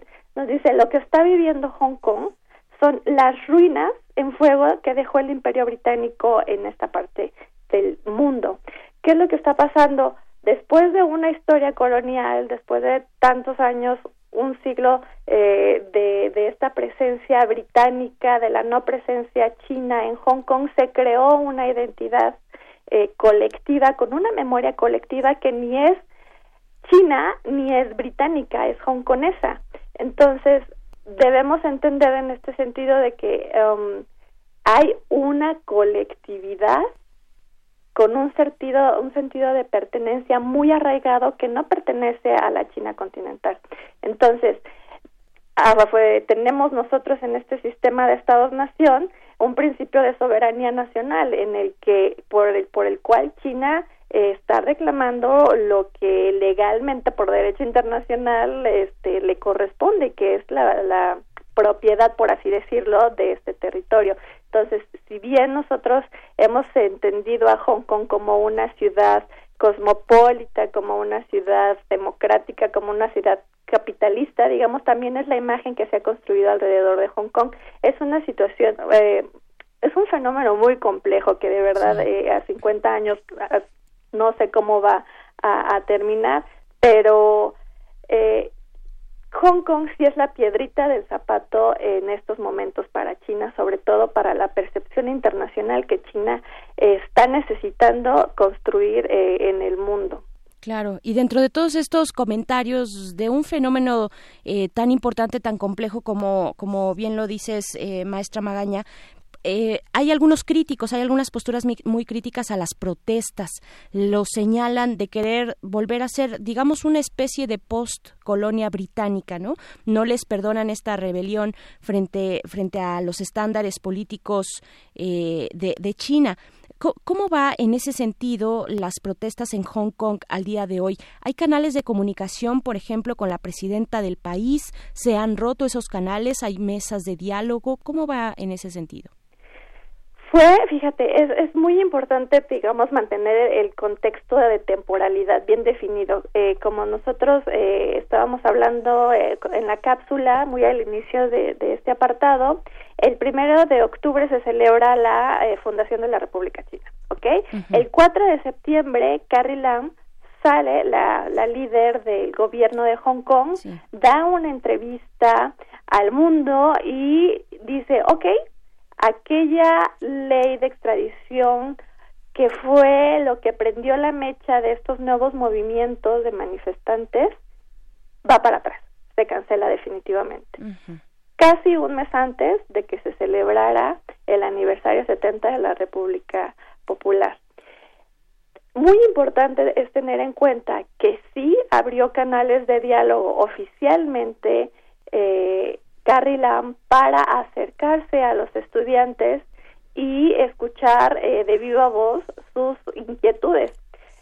Se dieron cuenta, reconocieron que las inquietudes no nada más eran por derechos políticos, sino ya escalaban, por decirlo de alguna manera, a reclamar la democracia, a reclamar una investigación independiente contra la brutalidad policíaca que se había manifestado y que sigue estando eh, expresada en contra de los manifestantes y sobre todo también Carrie Lam reconoce que los manifestantes están en contra de esta brecha de ingresos, de esas condiciones de vivienda negativas que no dejan, eh, digamos, pues que ese capitalismo que se vive en la ciudad llegue a, a toda la población. Entonces, han habido canales de comunicación, pero en realidad Carrie Lam tiene muy poca legitimidad entre la población hongkonesa. La población hongkonesa cree que Carrie Lam es pro Beijing y está convencida de que estando ella en el poder no se podrá resolver la situación. Obviamente no se podrá resolver a como ellos la plantean. Carrie Lam ha dicho que no va a renunciar. Carrie Lam ha dicho que ella es la responsable de la administración pública y de resolver estas manifestaciones. Y digamos, coloquialmente, si en la mesa dos personas no le falta legitimidad una a la otra, es muy difícil que canales de diálogo sean transparentes y sobre todo que haya un proceso de distensión para poder pasar a, a estas pláticas de negociación que puedan, digamos, pacificar de alguna manera el movimiento. Aunque este movimiento a corto plazo, desde mi punto de vista, no puede ser pacificado en el sentido de que no va a acabar porque las uh, los los orígenes de este movimiento son históricos tienen que ver con identidad, con cohesión social y, y son procesos culturales muy complejos que están siendo oprimidos por este principio que les llamaba este principio de soberanía que pues por el cual eh, China pues dice yo soy Hong Kong es parte de China Claro. Eh, vamos a hacer una breve pausa, digamos, para dar pie a escuchar un mensaje de Ai Weiwei, este artista contemporáneo chino, exiliado, está fuera de China ya desde hace varios años, es activista también, que fue un mensaje para los eh, protestantes de Hong Kong, eh, un mensaje publicado el 21 de junio de 2019 por la Hong Kong Free Press. Vamos a traducirlo simultáneamente, lo escuchamos y volvemos contigo, maestra Priscila Magaña. Claro que sí. 对香港朋友表示最大的敬意，啊、因为这些天我们都经历了，啊、和全世界人一起看到了香港人 Deseo dar mis más sentidos respetos a todos los ciudadanos de Hong Kong. Durante los últimos días fuimos testigos con todo el mundo que la ciudad, los adolescentes y los ciudadanos han dado todo con la esperanza de detener el proyecto de ley de extradición. estos esfuerzos tienen al mundo asombrado porque nunca ha habido una protesta de tal magnitud con una gran cantidad de jóvenes reunidos expresando sus puntos de vista de una manera tan pacífica y racional. Es la protesta más bella del mundo, la protesta más bella de la historia de la humanidad. Prueba el nivel educativo del pueblo de Hong Kong y de cómo aprecian la democracia y la libertad su capacidad de defenderse cuando enfrentan políticas que perjudican sus libertades. Esta pelea es extremadamente significativa. No es solo un problema relacionado con el vínculo entre Hong Kong y China continental, sino que también es una lucha entre un, un mundo civilizado y disciplinado y una sociedad irracional y sin principios. O podríamos decir, esta es una pelea muy importante en una sociedad sin un sistema judicial adecuado. Aquí que esta es una batalla que llevará mucho tiempo. No se ganará con una pelea. Dicho esto, la gente de Hong Kong ha obtenido una gran victoria. Esta victoria está en la perseverancia del pueblo de Hong Kong, su solidaridad, sueños y principios. Esta es también la única forma de mantener Hong Kong como puerto libre o ser parte del mundo libre. De lo contrario, el sombrío futuro de Hong Kong es predecible. Una vez más me gustaría pagar tributo a todos los hongkoneses. Los apoyo a todos y creo que la victoria llegará por fin.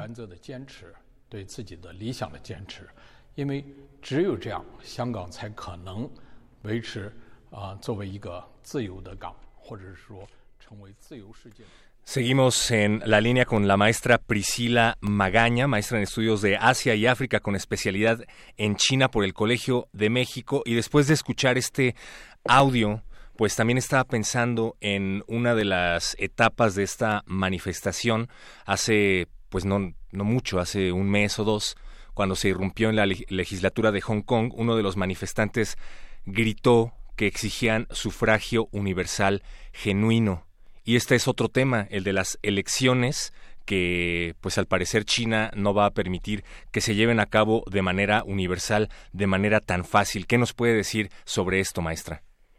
De hecho, es importante señalar que Hong Kong nunca ha tenido un sistema democrático como lo entendemos eh, en esta parte del mundo, en México, por así decirlo. No van eh, a votar a una casilla, no emiten un sufragio eh, efectivo, por así decirlo, precisamente por esta historia colonial que comentábamos. Hong Kong es el ejemplo más ideal de lo que es una democracia participativa, no una democracia meramente representativa, porque esos millones de hongkoneses que han salido a las calles se han apersonado, han apersonado físicamente la democracia que institucionalmente no han tenido. No solamente Ai Weiwei se ha manifestado eh, en favor de estos de este movimiento, sino también uno de sus principales líderes, Joshua Wong, ha salido, ha ido a Estados Unidos, ha hecho un testimonio en la Comisión Ejecutiva sobre China en el Congreso de Estados Unidos y los congresistas estadounidenses han dicho Hong Kong es un ejemplo incluso para la democracia estadounidense. Manifestaciones alrededor del mundo en favor de Hong Kong, en eh, Australia, en Estados Unidos, en el Reino Unido, dan muestra de este apoyo a los movimientos que se están suscitando en Hong Kong. Entonces, ese apoyo es legitimidad hacia, digamos, un fenómeno de democracia participativa que en muchas partes del mundo, incluido lo que llamamos este mundo occidental, no se da. Podríamos decir el mejor ejemplo, pues en México, ¿no? Y sí, eh, eh, hay diferentes expresiones y Ai Weiwei es una de las más importantes por, por la figura que, que, representa, ¿no? Es una figura anti-establishment, es una figura artística muy respetada eh, en el mundo, no solo artístico, sino, sino político. Entonces, eh, como bien decía Ai Weiwei, este es un movimiento que va para larga data por las complejidades que ya, que ya habíamos mencionado.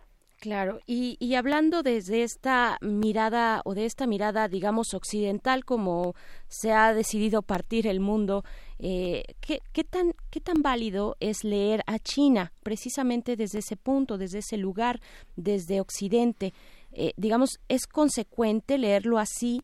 Si tomamos en cuenta la apertura comercial a nivel global que ha tenido China, un poco ya pasando a, China, dejando esta, eh, pues este desarrollo de Hong Kong que amablemente eh, nos compartes, maestra Priscila Magaña, pasando a China. ¿Qué tan válido es leerlo desde ahí, desde la mirada occidental? Fíjate que es muy válido, porque una de las grandes críticas que se le ha hecho al gobierno de Pekín es precisamente que ha jugado en los dos bandos en los dos sistemas económicos, en los dos sistemas ideológicos, porque al decir eh, que China es comunista con sus propias características, es decir que eh, China es un capitalismo dirigido, por decirlo de una manera muy somera. Entonces, es completamente válido, pero también es válido reconocer que cada sistema, cada país, cada gobierno tiene la plena libertad de elegir cómo se dirige su gobierno, sobre todo tenemos que considerar que no hay una receta de capitalismo, no hay una receta de democracia, no hay una receta de comunismo. Ah, en este punto de la historia es una adaptación de ideologías, de sistemas económicos que eh, cada gobierno elige para, para adecuar a su propia realidad y experiencias históricas. Entonces, por supuesto que, que de ahí parten muchas de las críticas que se le hacen en Estados Unidos, sobre todo en este contexto de lo que llaman la guerra comercial, de precisamente que China no se ha abierto como lo marca el sistema capitalista de libre mercado, de eh, la mano invisible. Entonces, esa eh, es, es muy importante tenerlo en cuenta, que esa fórmula de adaptación, por así decirlo, eh, es uno de los principios que ha hecho a China una de las principales potencias eh, potencias globales. Y ahora que hablaban acerca del tema del capitalismo, pues también hay que decir que Hong Kong es una región más desarrollada con respecto a China, por lo menos, ¿no? Así es, de eh, hecho, sin Hong Kong, China no sería lo que es. Hoy en día. Está dedicada más al sector financiero, al sector de los servicios. Eh, leía por ahí alguna editorial en algún periódico que decía que es un paraíso pero con fecha de caducidad, porque además hay un acuerdo que va a llegar a término en 2047, cuando se va a decidir si Hong Kong permanece como está o si vuelve a formar parte de China. ¿Qué es lo que está pasando en ese sentido, maestra? Eh, eso que llamabas bien, muy, muy, muy acertadamente como fecha de caducidad, eh, 2047, bien lo dices, es precisamente el término cuando finiquita eh, lo que veníamos comentando, ese principio de un país, dos sistemas aplicado para Hong Kong. Eh, termina, digamos, ese lapso de, de, digamos, respetar lo que Hong Kong era hasta que se entregó por eh, el Reino Unido a China en 1997. Eh, de eso se trata. En 1900, en 2047, cuando se supone que China ya será una superpotencia según los los planes de, del Partido Comunista. Eso vienen diciendo desde hace muchos años, ¿no? Para empezar. ¿Perdón? Que eso vienen diciendo desde hace muchos años, para empezar, que la máxima superpotencia del futuro va a ser China, y yo me acuerdo que eso lo decían cuando yo iba a la secundaria, pero bueno, de eso ya tiene un rato. Sí, y es que es que sí sí tiene un rato porque, o sea, una cosa muy importante señalar es que eh, el gobierno de Pekín sí tiene esta planificación a largo plazo y tienen metas, por ejemplo, quinquenales, cada cinco años sacan un plan eh, gubernamental en el que fijan las metas para ese periodo. Entonces, este, vemos nosotros las cifras, por ejemplo, a, a 2030 tienen planificado que van a tener eh, la clase media más grande del mundo y vemos las cifras y que en realidad sí, sí, sí, sí, sí es factible considerar que vayan a llegar a esa meta. Entonces, eh, poniéndolo e, en macro y en ese sentido prospectivo, eh, en 2047, cuando China ya se supone que sea una potencia consolidada, por lo menos materialmente, es cuando eh, el partido tendrá la plena potestad conforme al derecho internacional, de decidir qué va a pasar. Si se queda eh, Hong Kong con esta estructura institucional que eh, mantuvo desde que eh, fue regresada por el Reino Unido o qué es lo que va a pasar es la gran incógnita, sobre todo teniendo en cuenta estos movimientos. Todavía nos faltan 20 años, aproximadamente 18 años, entonces va a ser un proceso largo en el que vamos a ver a los hongkoneses eh, en pie de lucha para mantener lo que ellos consideran que se debe construir una identidad hongkonesa y, y una institución hongkonesa. Maestra Priscila Magaña, tenemos una última postal sonora. En esta ocasión vamos a escuchar un audio del desfile militar por el 70 aniversario de la República Popular de China. ¿Le parece bien si lo escuchamos? Por supuesto.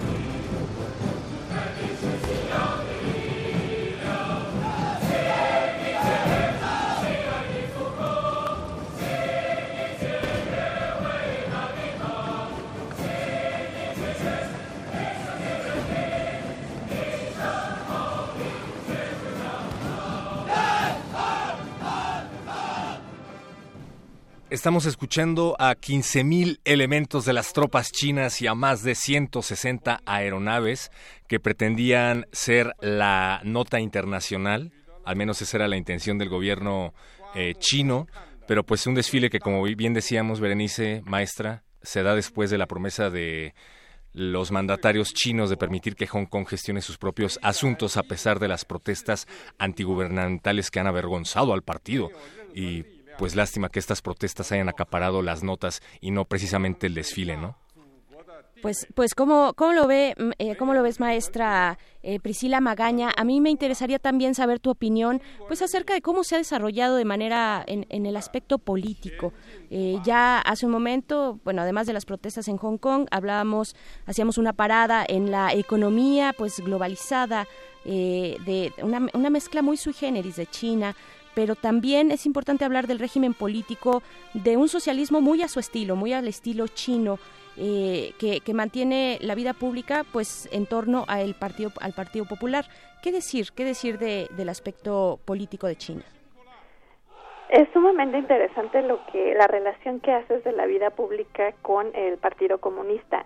La muestra de esa cuestión de ese digamos de ese de esta charla que tiene el gobierno con eh, la población que es una charla permanente el ejemplo más claro es este desfile. Nosotros podríamos ver el desfile en YouTube, en el canal de la agencia Global News, que es una agencia gubernamental china, y, y podríamos verla en este sentido. El audio que escuchábamos era prácticamente los cinco, corresponde a los 20 primeros minutos, a los últimos 15 minutos de, de esta transmisión del desfile que comentábamos para celebrar los 70 años de, de, la fundación de, de China y, y, era muy interesante. Eh, eh, recordemos el audio, eh, cómo se dirigía Xi Jinping a, al, al, cuerpo militar, eh, les decía eh, en la, en, el, en la clásica jerga eh, comunista, eh, Dong Hao los, los, los saludaba, les decía camaradas, hola camaradas, hola camaradas convencidos para para digamos reafirmar esta esta legitimidad que, que tiene Xi Jinping como líder militar y al tiempo que, que saludaba eh, en este audio que, que escuchábamos eh, cuando veamos las imágenes vemos a Xi Jinping pasar eh, en un coche por la calle de Tiananmen eh, repleto de todo este arsenal militar que en el cual se muestran drones eh, submarinos, misiles supersónicos, eh, por primera vez se muestran los en televisión se muestran los misiles balísticos intercontinentales que tiene el gobierno chino y precisamente la finalidad es impactar a la audiencia local, a los chinos, reafirmarles que China tiene esa capacidad militar que justifica ser una potencia mundial. Es decirles, sí, eh, los logros que hemos tenido están aquí, son tangibles. Y como bien lo decías, eh, es, eh, es, digamos, este, este link que tiene el Partido Comunista con la vida pública, con en la cotidianidad social, para reafirmar el poderío, el liderazgo, la legitimidad, eh, que también tiene que tener cabida porque hay muchísimas, digamos, consecuencias negativas de un crecimiento tan rápido, consecuencias negativas en la sociedad. Claro, y, creo que también es importante, y aquí en nuestras redes sociales, eh, nosotros que en Primer Movimiento y en Radio UNAM tenemos la fortuna de contar con una audiencia pues muy crítica, muy con una escucha muy atenta. Eh, tenemos, eh, te podrás imaginar, maestra Priscila Magaña, especialistas en todos los temas en nuestra audiencia. Pero también, vaya, es que es importante resaltar la cuestión de la lectura de una lectura, nos dicen por acá, tal vez muy pro-yanqui, eh, muy occidental, porque también en el caso de Hong Kong, por ejemplo, dicen, eh, creció por ser el único punto de comercio con Occidente y también hay explotación, marginación, hacinamiento, es decir, todos estos vicios que sabemos existen con el capitalismo. Eh, ¿cómo, ¿Cómo tener una mirada, digamos, atemperada? Eh, equilibrada sin caer del lado que no queremos caer, que es el lado, eh, eh, digamos, de la lectura norteamericana, que también sabemos tiene un poder suave eh, ahora que, sabemos que, tú eres especialista en el poder suave de China, pues para el caso de Estados Unidos, eh, México está a merced y lo ha estado con, con, defensas muy valientes, pero a merced muchas veces de pues la propaganda norteamericana, digamos a través de todas las, las propuestas artísticas de espectáculo, todo lo que puede significar el poder suave, la música, ¿no? Tal vez. ¿Cómo, cómo tener una mirada más equilibrada sin caer necesariamente de golpe de ese de ese lado que nos queda tan cerca no que es Estados Unidos frente a la lectura eh, que podemos tener eh, hacia países como China definitivamente un buen punto de partida es precisamente nuestra propia historia. Como bien comentabas, eh, la relación que tenemos con Estados Unidos es una relación muy compleja, ya decía Porfirio Díaz, tan lejos de Dios y tan cerca de Estados Unidos. Y precisamente, eh, como comentaban también, esta lectura de los medios de comunicación internacional, ¿qué es lo que decían sobre el aniversario de China? Eh, de, hay más noticias sobre eh, las manifestaciones en Hong Kong, hay más noticias que reconocen, eh, digamos, este desarrollo que, que ha tenido China a lo largo de 70 años, que yo diría a lo largo de unos 40 años, no, no, no más. Este, es muy importante considerar eh, estas, estos puntos históricos, por eso he hecho mucho énfasis en ver más o menos desde dónde viene el origen, que es un origen colonial de Hong Kong, pero sí es, es, eh, es jugar, es, es la audiencia eh, en Occidente, por así decirlo, tenemos la facilidad de entrar a Internet, tenemos la libertad de elegir qué es lo que queremos leer, de en dónde queremos buscar y ese es un buen punto, porque como bien lo comentan, estamos bombardeados por una estrategia de poder suave, eh, no solo de Estados Unidos, no solo de China, sino también de eh, las cadenas eh, de comunicación internacional, ¿no? Que juegan también un papel un tanto independiente, muchos de ellos, pero pues todos tienen sus intereses. Entonces, eh, sí es muy importante considerar voces alternativas como de organizaciones no internacionales, digo, no gubernamentales, perdón, como voces como la de Ai Weiwei, que sí son voces que representan expresiones sociales muy, muy profundas y con este sentido de investigación. Entonces, eso es, digamos, uno de los beneficios que nosotros tenemos la, libre eh, eh, potestad de tener eh, estos beneficios de la, perdón de la globalización de la información, ¿no? El, acceso y las libertades, pues finalmente occidentales, como lo sabemos, que tienen, por otro lado, también sus vicios, no, no, tampoco lo dejamos de lado. Se nos acabó el tiempo, maestra Priscila Magaña. Ojalá que más adelante, en otra ocasión, podamos hablar acerca de las cercanías o distancias que pueda tener en términos políticos, por ejemplo, el Tíbet con Hong Kong, que frente al poder de China, eh, esto nos lo pregunta una radioescucha, Esther Chivis, pero se nos ha acabado el tiempo. Lo dejamos ahí para, para un análisis posterior y te agradecemos mucho, maestra Priscila Magaña, eh, tu presencia esta mañana en primer movimiento. Al contrario, muy agradecida y muy buen día a toda la audiencia.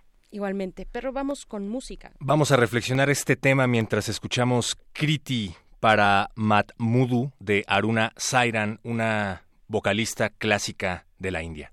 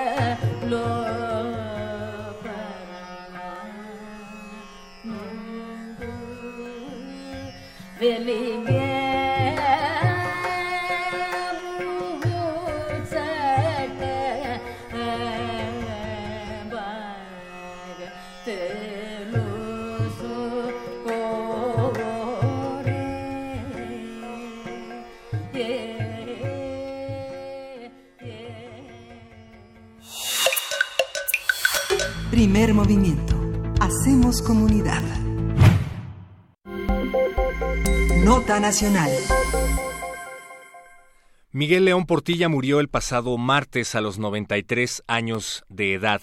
El filósofo, filólogo, etnólogo, historiador y poeta se destacó como un experto en el pensamiento náhuatl clásico. Doctor honoris causa y profesor emérito de la UNAM, León Portilla también fue defensor de los pueblos originarios, de sus lenguas y su conocimiento. Fue autor de libros como La visión de los vencidos y su vida la dedicó a estudiar el pensamiento de los pueblos originarios y valorar su importancia. Para muchos especialistas, los estudios y obras de Miguel León Portilla son un parteaguas sobre la perspectiva académica y social del México prehispánico y los actuales pueblos indígenas. Este jueves, es decir, el día de hoy, se prevé un homenaje al doctor León Portilla en el Palacio de Bellas Artes a partir de las 10 de la mañana, mientras que la UNAM realizará un homenaje el próximo martes 8 de octubre al mediodía en la sala Nezahualcóyotl. Haremos un análisis de la importancia de la obra de Miguel León Portilla en la conformación del estudio de las culturas mesoamericanas, qué cambió con su obra, qué caminos trazó y cuál es su legado. Para eso nos acompaña la doctora Teresa Uriarte, universitaria, discípula de grandes maestros y especialista en arte prehispánico. Bienvenida, buenos días. Muchas gracias, Héctor. Se lo agradezco mucho y les agradezco mucho a Berenice y a usted que me den la oportunidad de expresar algunas palabras en torno al doctor León Portilla, pues que seguramente no será nada nuevo porque eh, los adjetivos para describirlo, aunque son incontables, estoy segura de que ya se han usado todos. El doctor León Portilla, sin duda, deja un lugar que es prácticamente imposible que se vuelva a llenar, por muchas circunstancias, porque fue el primero en que dio precisamente la visión de los vencidos, es decir, en que resaltó eh, la riqueza del pensamiento conceptual náhuatl en, a, a, través de su tesis que fue presentada ante la UNAM con don Ángel María Garibay como su director, que eh, resalta justamente este espíritu humanista que lo des, que lo describiría o que lo eh, retrataría como un ser humano absolutamente completo. Yo le voy a platicar dos cosas que a mí me tocaron directamente en la vida y que cambiaron mi vida de muchas maneras. El doctor León Portilla fue mi profesor en la Facultad de Filosofía y Letras. Esto fue pues, en el precámbrico temprano, uh -huh. cuando estos profesores maravillosos estaban cerca de los alumnos, ¿no? Sí. Eh, el doctor León Portilla siempre estuvo cerca de los alumnos, está claro. Uh -huh. eh, era un hombre que tenía una bonomía extraordinaria, se reía con todo el cuerpo, era, era, era muy divertido estar con él, un gran conversador. Pero aparte, eh, a, a, mí me tocó conocerlo porque cuando yo terminé mi licenciatura en historia, él había recién publicado la obra de Miguel del Bar.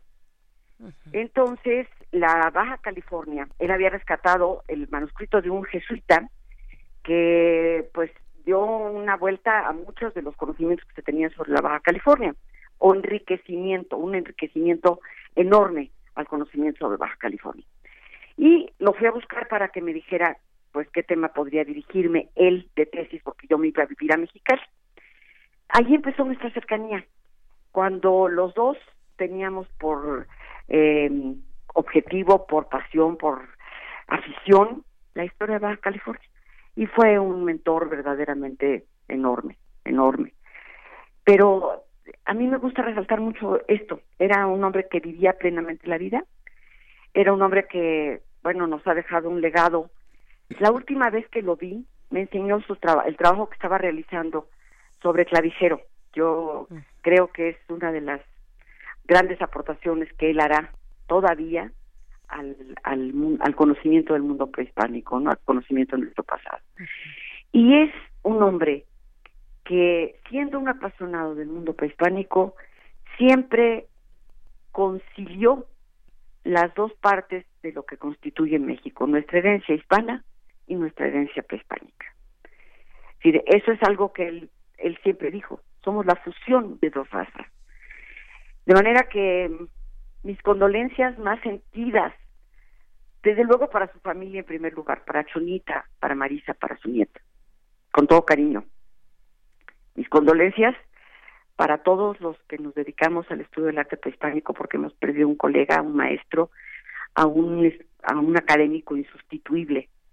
Y mis condolencias al pueblo de México porque hemos perdido a un gran mexicano. Así es. Entre las aportaciones que ya estaba enumerando usted, maestra, estaba pensando en lo que ya comentaba hace unos momentos aquí en primer movimiento el profesor Alfredo Ávila, que tiene que ver con el hecho de que además de hablar acerca de la historia de los pueblos originarios, de investigar acerca de la historia de los pueblos originarios, en una entrevista en 1998 el maestro León Portilla recordaba que le decían que era un loco por aproximarse a la filosofía de lo- la cultura náhuatl, ¿no? Pero fue muy importante su aporte también para poder acercarnos a esta imagen cósmica que, como bien decía el profesor Alfredo Ávila, pues es tan legítima como la imagen cósmica que tenían los griegos, como la imagen cósmica que tenían los romanos o como la filosofía, pues, europea, ¿no? Sí, totalmente de acuerdo. Totalmente de acuerdo. Y la verdad es que sí se ha debatido mucho sobre si los pueblos prehispánicos realmente tenían el concepto de filosofía. Evidentemente no el de Aristóteles, sino el de Platón, y no el de Sócrates, sino el de los presocráticos, por decir unos ejemplos, ¿no? No sé, de los eh, filósofos posteriores a todos los griegos. Tal vez no, pero ¿por qué no? Pues porque somos diferentes. Porque el- el- el- los- la, la, la conceptualización del mundo pre- precolombino eh, tuvo el mejor expositor, el doctor Miguel Portilla, que entendió este mundo y sus complejidades, ¿no? Por supuesto.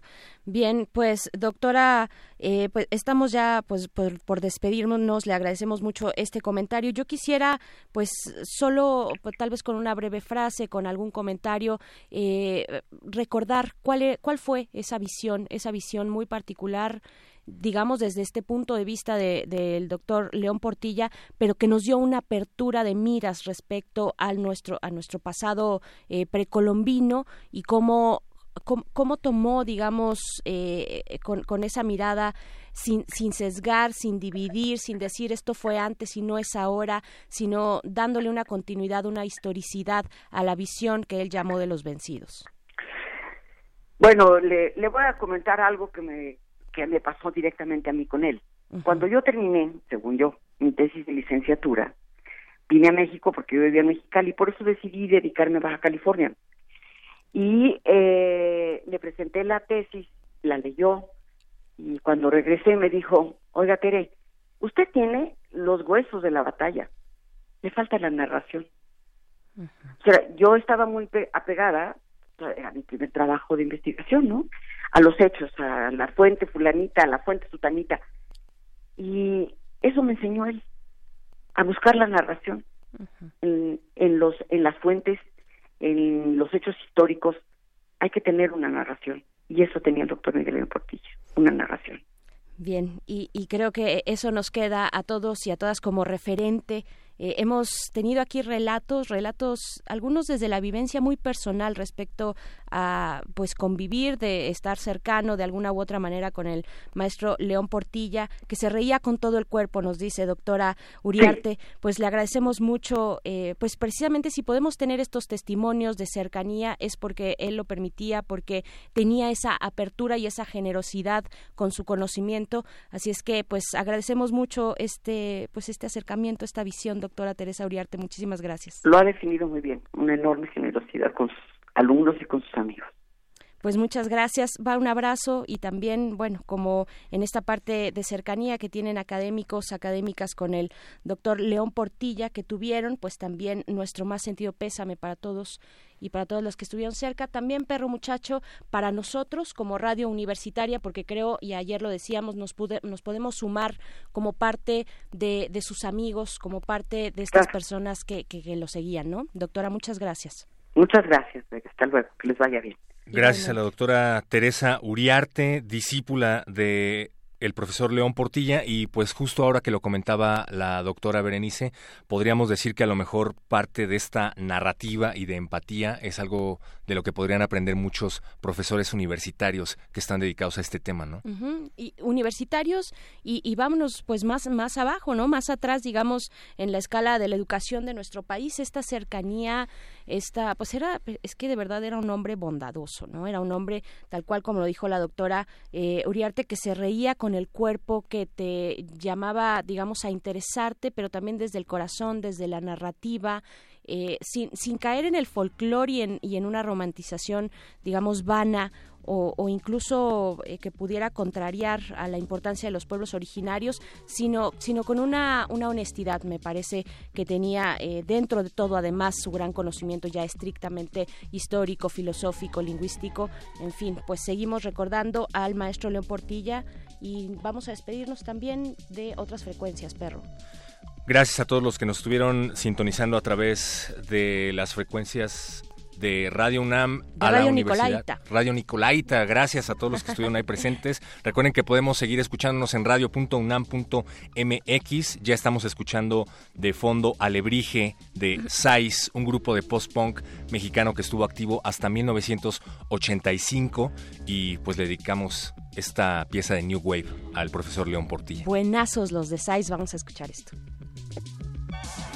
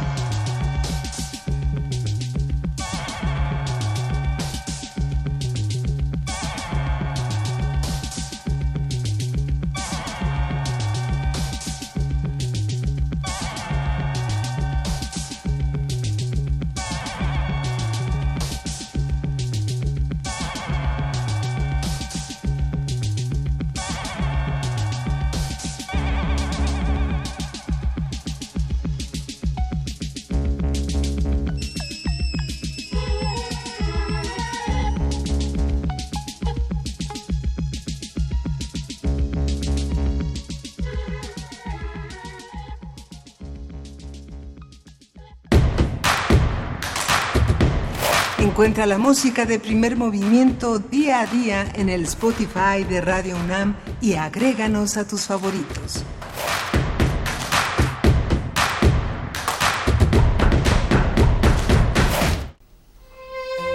De las entrañas al canal auditivo, de voz para voz. Conciertos operísticos del corazón a tus oídos. Jueves de octubre a las 20 horas. Entrégate a la escucha con Gio Tabrazio. Arias de amor para tenor, soprano y contratenor. Heroínas transgresoras. La locura en la ópera, a cargo de Luz Angélica Uribe, soprano. Ecos del Virreinato por el ensamble vocal Adromos. Alas para la libertad. Arias de Joaquino Rossini por Luz Vizcarra, mezzosoprano. Y Lux Chordarum, canciones contemporáneas en voz y guitarra de Luz María Rivera y José Luis Segura. Todos los jueves de octubre a las 20 horas, entrada libre. Deja que la voz le hable a tus sentidos. Radio UNAM, experiencia sonora. Mi INE está hecha de confianza. Como organismo autónomo, el INE protege mis datos personales. Mi INE está hecha de participación. Con ella elijo a quien va a gobernar. Mi INE está hecha de mis sueños, mis logros, mi historia. Mi INE es lo que soy. Yo me identifico con la democracia. Para participar, checa la vigencia de tu INE y manténla actualizada. Infórmate en INE.mx. Contamos todas, contamos todos. INE. A todos nos ha pasado. Tenemos dudas. Necesitamos respuestas. En la línea de la vida de Conadic te informamos sobre adicciones y consecuencias. También te orientamos en caso de crisis emocional por el uso de sustancias. Y si te preocupa que alguien pueda engancharse, te asesoramos. Llama al 800-911-2000 cualquier día, a cualquier hora. Juntos por la paz. Estrategia Nacional para la Prevención de las Adicciones. Gobierno de México. Los días se volvieron años en el patio de su casa, viendo a la abuela leer novelas picantes. Y ahí, en medio del jardín, el niño fundaba una ciudad con tierra y cemento. Los mayores lo perseguían por tal disparate, pero Luisa lo sabía inconforme con lo visible. Entendía que su hijo había nacido para recuperar vestigios. Miguel León Portilla cambió la forma en que concebimos la historia.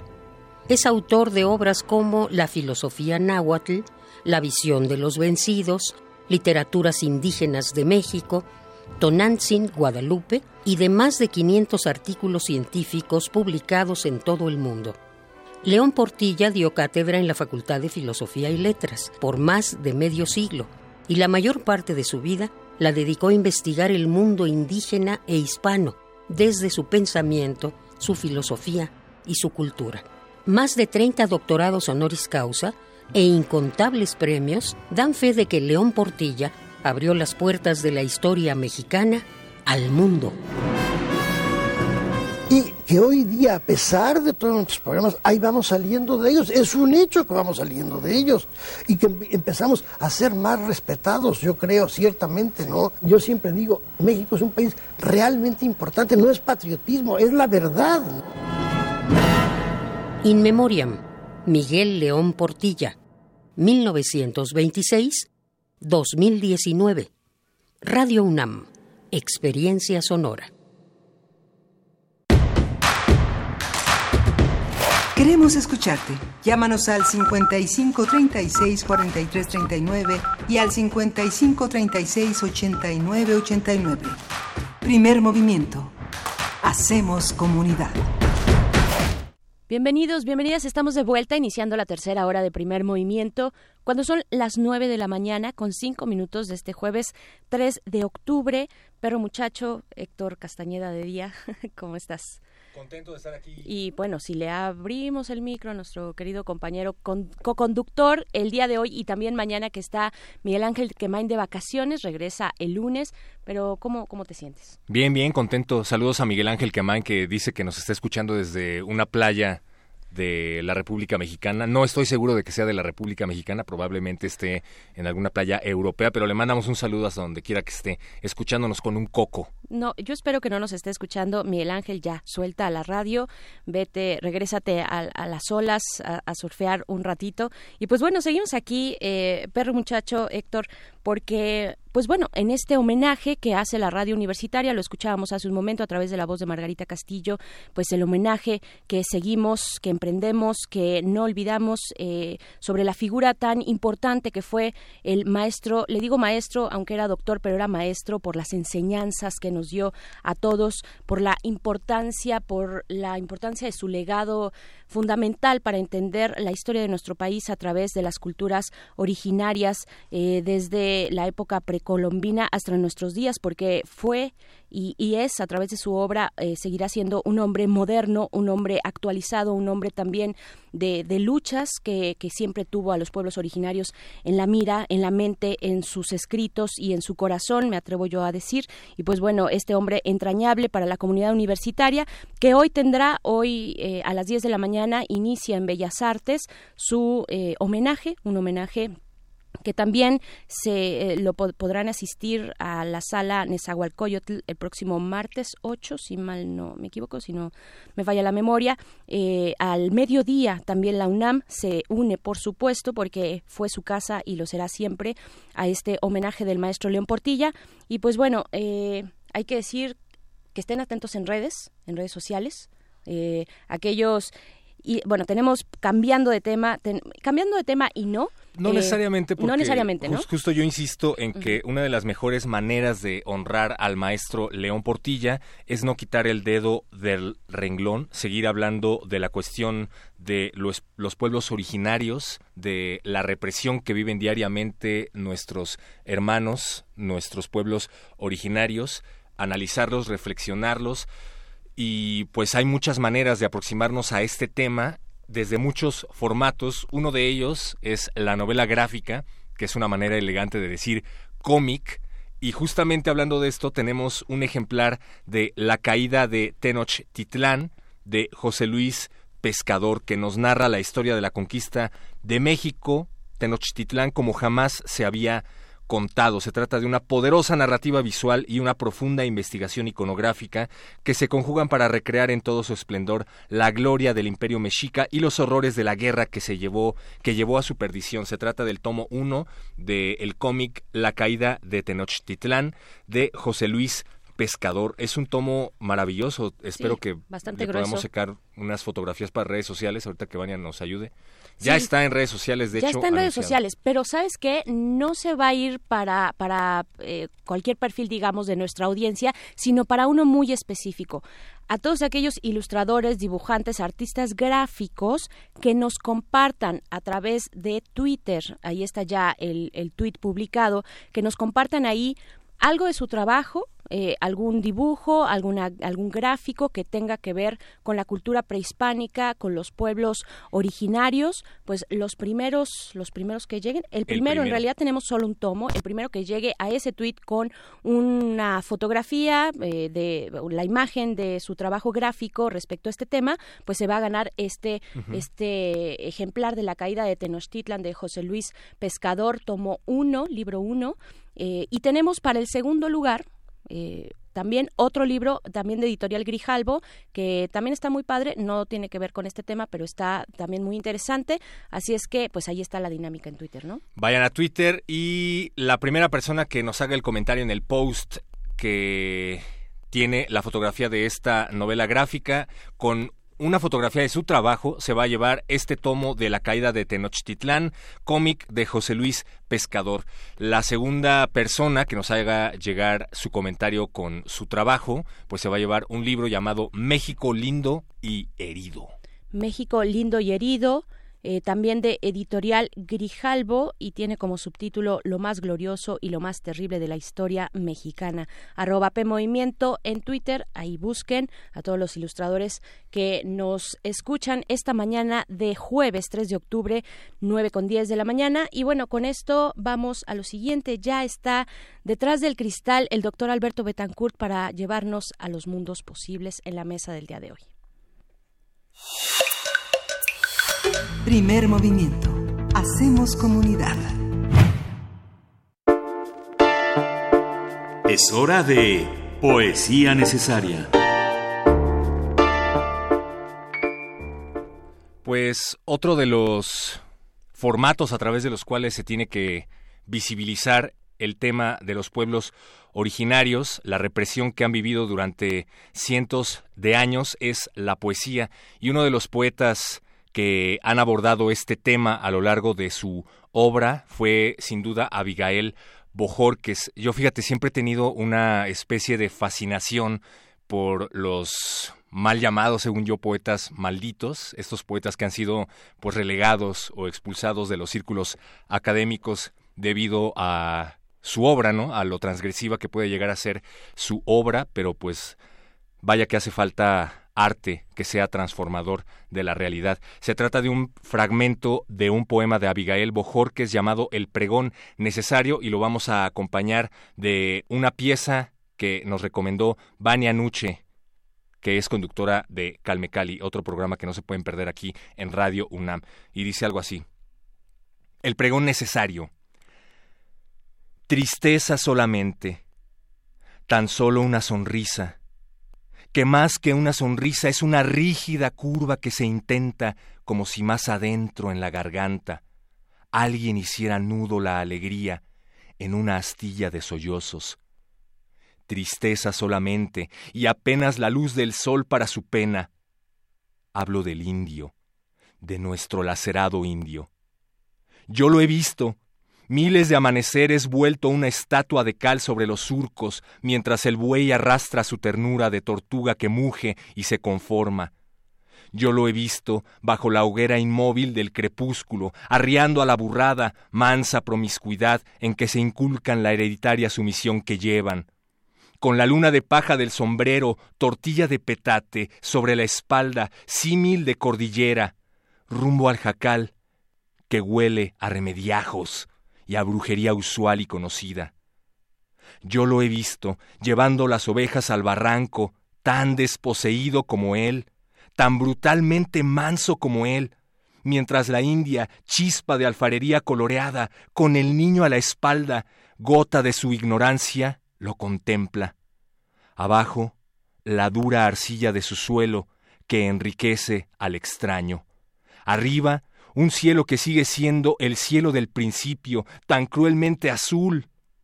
Yo lo he visto también tejiendo palmas, forjando crucigramas de carrizo y geometrías de rebozo, fantasías de barro tan inocentes como él, y en fibra de maguey formar un carnaval de cinturones, pero siempre en sus ojos rasgados, que soportan todo un vagón de pesadumbre, he visto su apagado destino sus cuatrocientos años de cadena, en los extremos vencidos de su boca, hechos para un dolor de cuatro siglos.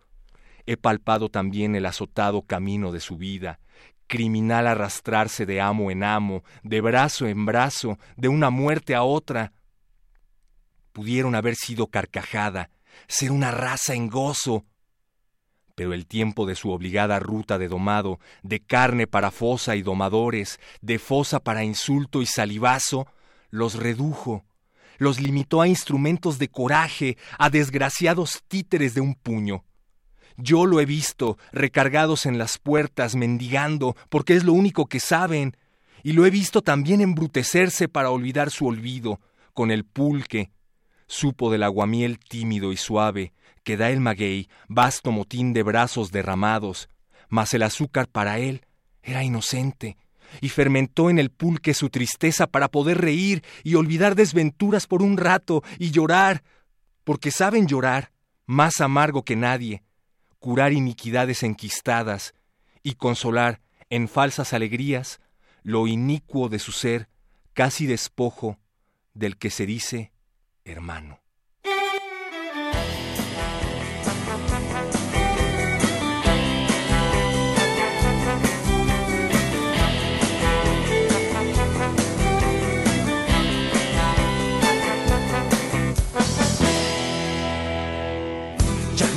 az kiszódik A hasvashák a kóli Szokvasan nem mi mászkana van Bemi házban elékor lék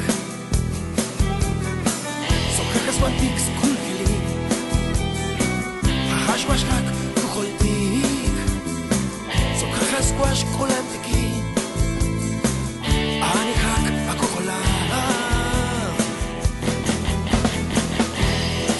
Rasgo as rotinas.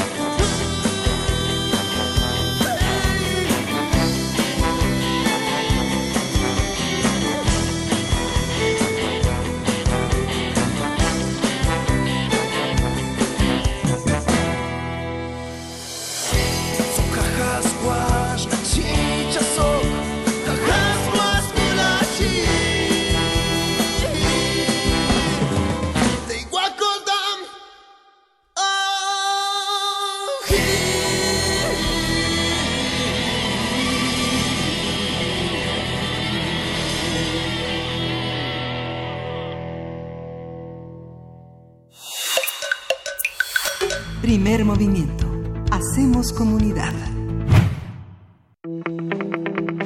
La mesa del día. Bien, ustedes ya lo saben, los jueves en esta cabina de primer movimiento, en nuestra mesa son jueves de mundos posibles y ya está con nosotros el doctor Alberto Betancourt, quien es profesor de la Facultad de Filosofía y Letras de esta universidad y coordinador del Observatorio del G20, también de esa facultad. Eh, doctor Alberto Betancourt, que andabas de, un viaje muy rico, nos compartías ya desde la semana pasada a, través del el sexto Congreso de la Sociedad Latinoamericana de Etnobiología y pues hoy vienes también a, pre a presentarnos otros ángulos de ese encuentro. ¿Cómo estás? Berenice, ¿qué tal? Buenos días, Héctor, qué gusto encontrarte por acá. Maestro, igualmente, gracias. Amigos del auditorio, pues, híjole, vengo bien prendido, contento, bajando de la cordillera de los Andes. Uh -huh. Estuvimos en los Andes intermedios, pero muy cerquita de los Andes ya más altos. De, estaba yo a una hora de la legendaria ciudad del Potosí, que costó la vida de seis millones de personas, mineros, afrodescendientes que entregaron su vida, ofrendaron su vida ahí, explotados por este esta ambición y esta voracidad de sacar oro, que conformó pues el circulante europeo, capitalizó al mundo, forma parte de una historia terrible que nos permite explicarnos el surgimiento del sistema económico mundial en el que vivimos. Y pues vengo muy contento en un, digamos, de presenciar un evento eh, muy importante, el sexto Congreso Latinoamericano de la Sociedad Latinoamericana de Etnobiología, que yo diría que es una muestra de un tránsito que va de la extirpación de idolatrías.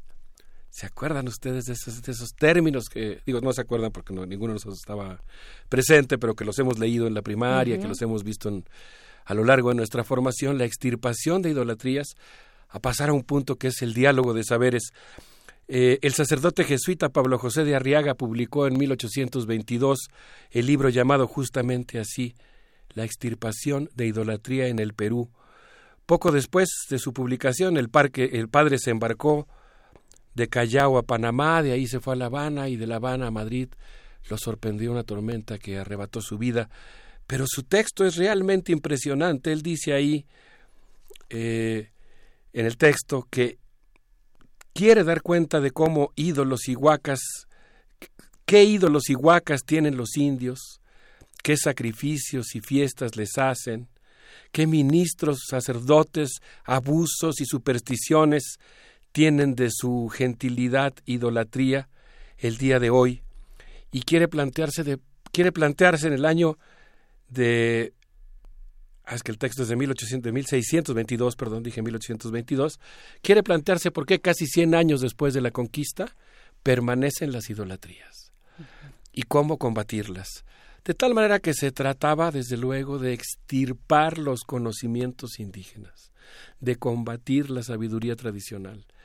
Y pues entre ese, esa época, digamos, y el Congreso de Etnobiología, median muchos años, muchos siglos, pero la discriminación, el maltrato a los indios era pues muy común, todavía hace muy poquito.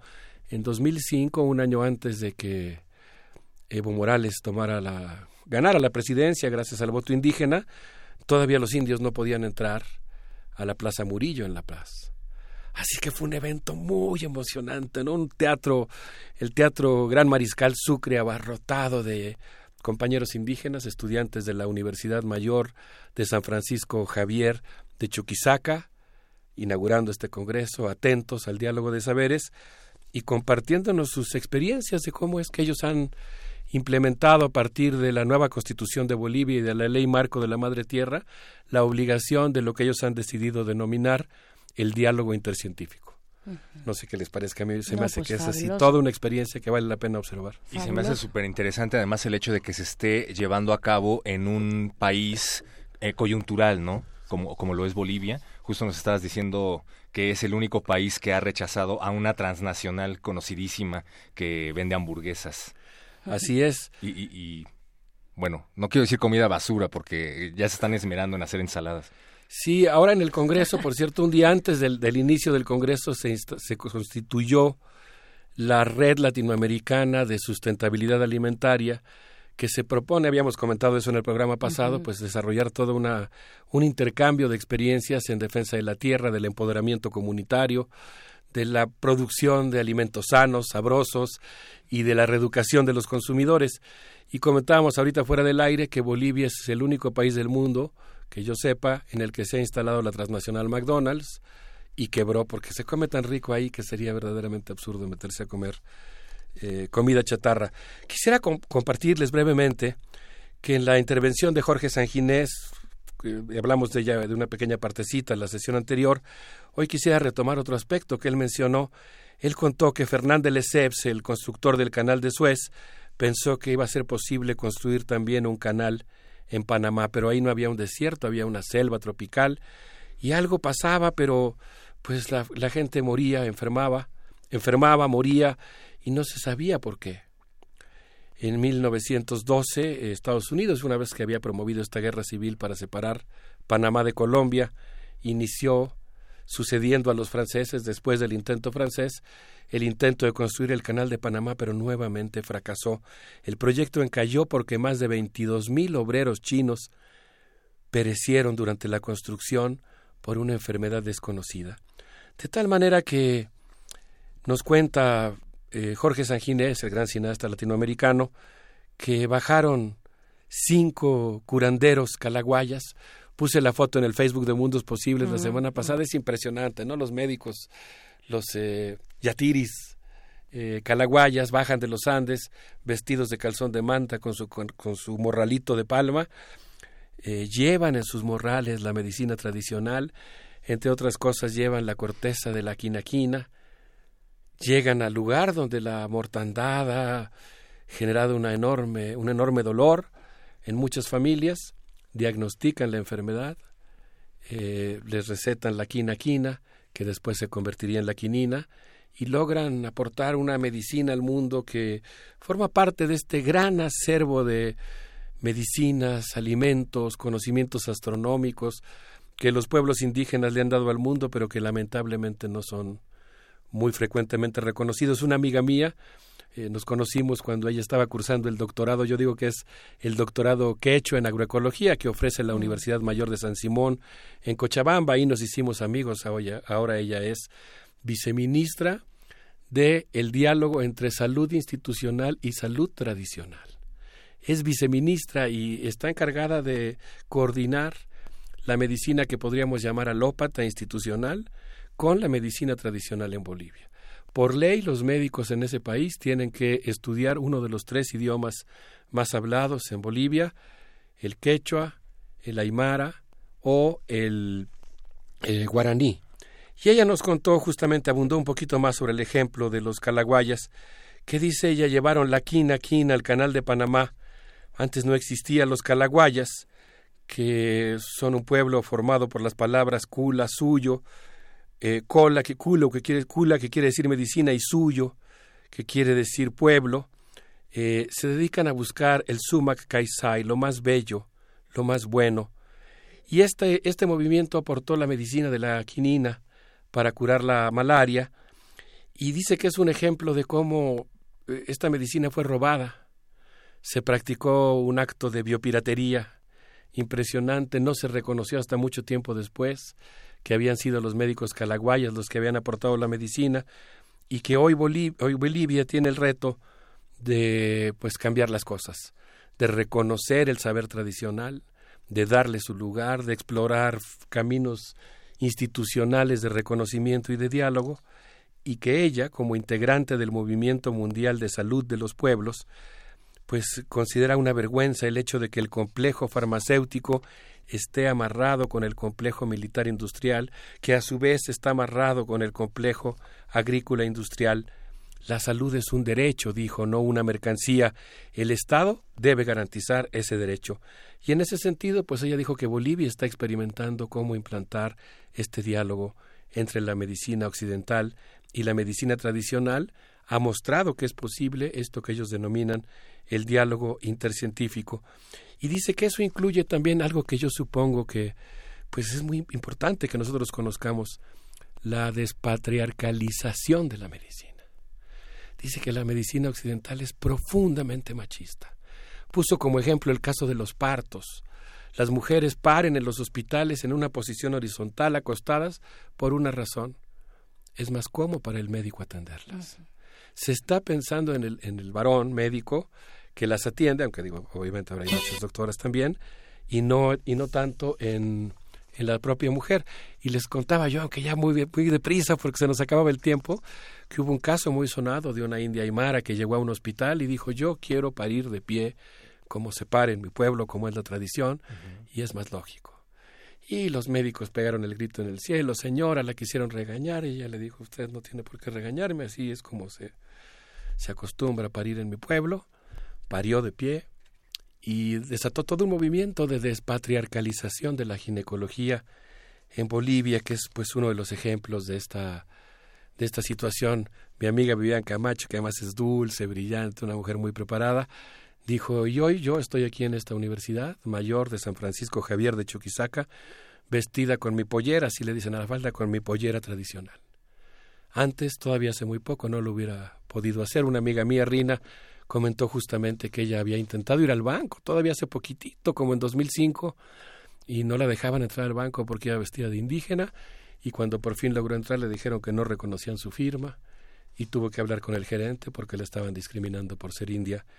Yo no diría que eso se ha acabado en Bolivia, me tocó ver un episodio muy feo de, de un yuppie, digamos, un, un hombre muy moderno con su familia que trató muy mal a una compañera indígena en el avión, ¿no? No se ha acabado el racismo, pero hay, hay una lucha muy importante y hay un reconocimiento en, en el ámbito jurídico y pues está, está la lucha, digamos, vigente, viva, por instaurar una nueva relación entre pueblos indígenas y, y el Estado, digamos. También aquí en México se está empezando a legitimar el oficio de partera y se está empezando a pues desverticalizar esto que nos estás diciendo. Estaba pensando también en el caso de una migrante mexicana en los Estados Unidos que por no poderse comunicar en el mismo idioma a la hora de llegar a parir al hospital, pues le fueron, eh, le quitaron a su hijo, ¿no? La jueza dijo que ella había dicho, según la traductora, que quería dar en adopción a su hija, nada que ver nada que ver y eso pues es algo que también deberíamos de ver al interior de nuestro país, ¿no? Que tanto estamos en comunicación con los pueblos originarios de nuestro país. El tema de los idiomas, ¿no? También es tan importante de construir políticas públicas políglotas, polifónicas. Pues yo les propondría que nos vayamos a escuchar algo de música, si les parece bien. Les quiero decir que Jorge Sanginés habló de una cosa preciosa, de cómo los indios iroqueses americanos habían influenciado, habían tocado el pensamiento de Marx como han hecho muchas otras prácticas y categorías del pensamiento indígena que han poblado y estimulado el pensamiento político, la imaginación política del mundo. Y después de escucharlo a él, tuve una epifanía porque salimos del Congreso y nos encontramos al legendario grupo Guara, un grupo que toma, toca música sudamericana, la combina con rock y cuenta la leyenda andina que el gran Jan Anderson del grupo Jethro Tull estuvo en contacto con ellos y eso fue una verdadera influencia importante para la fundación del rock progresivo que todos agradecemos tanto. Vamos a escuchar al legendario grupo Guara a ver qué les parece.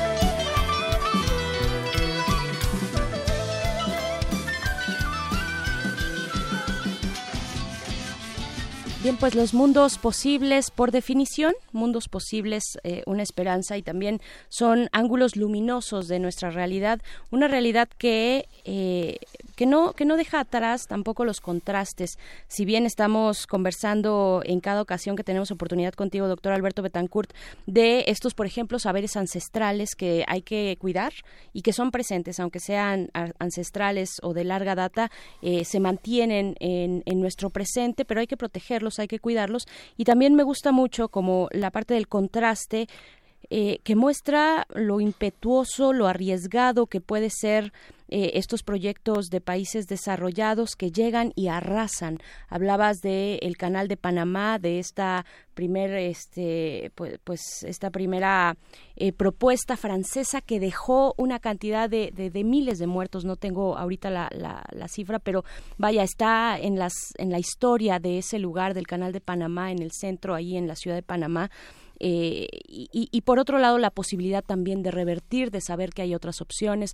Nos hablabas de los de los de los partos naturales de las mujeres indígenas y yo comentaba fuera del aire, pues es que se agarran de una tela, una tela la cruzan en el tronco de un árbol y de ella, con ella, paradas de manera vertical, hacen fuerza hacia abajo con esa tela para poder pujar y para poder tener eh, pues estos partos naturales.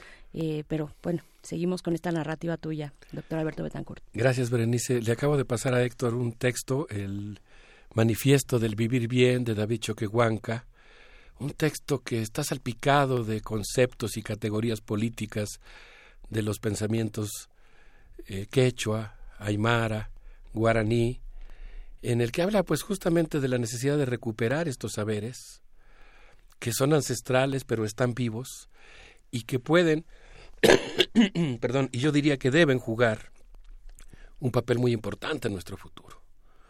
Los pueblos indígenas de América Latina venía yo fascinado 300 en Brasil, 60 en Colombia, 36 en Bolivia, 68 en México, por citar algunos, faltan muchos más que no acabo de incluir en esta rápida enumeración, son poseedores de conocimientos indígenas que están, que están actualizándose continuamente, que, que tienen milenios, pero que, que se van enriqueciendo con cada generación, y sobre todo yo diría que tienen una ética, una ética del bien común.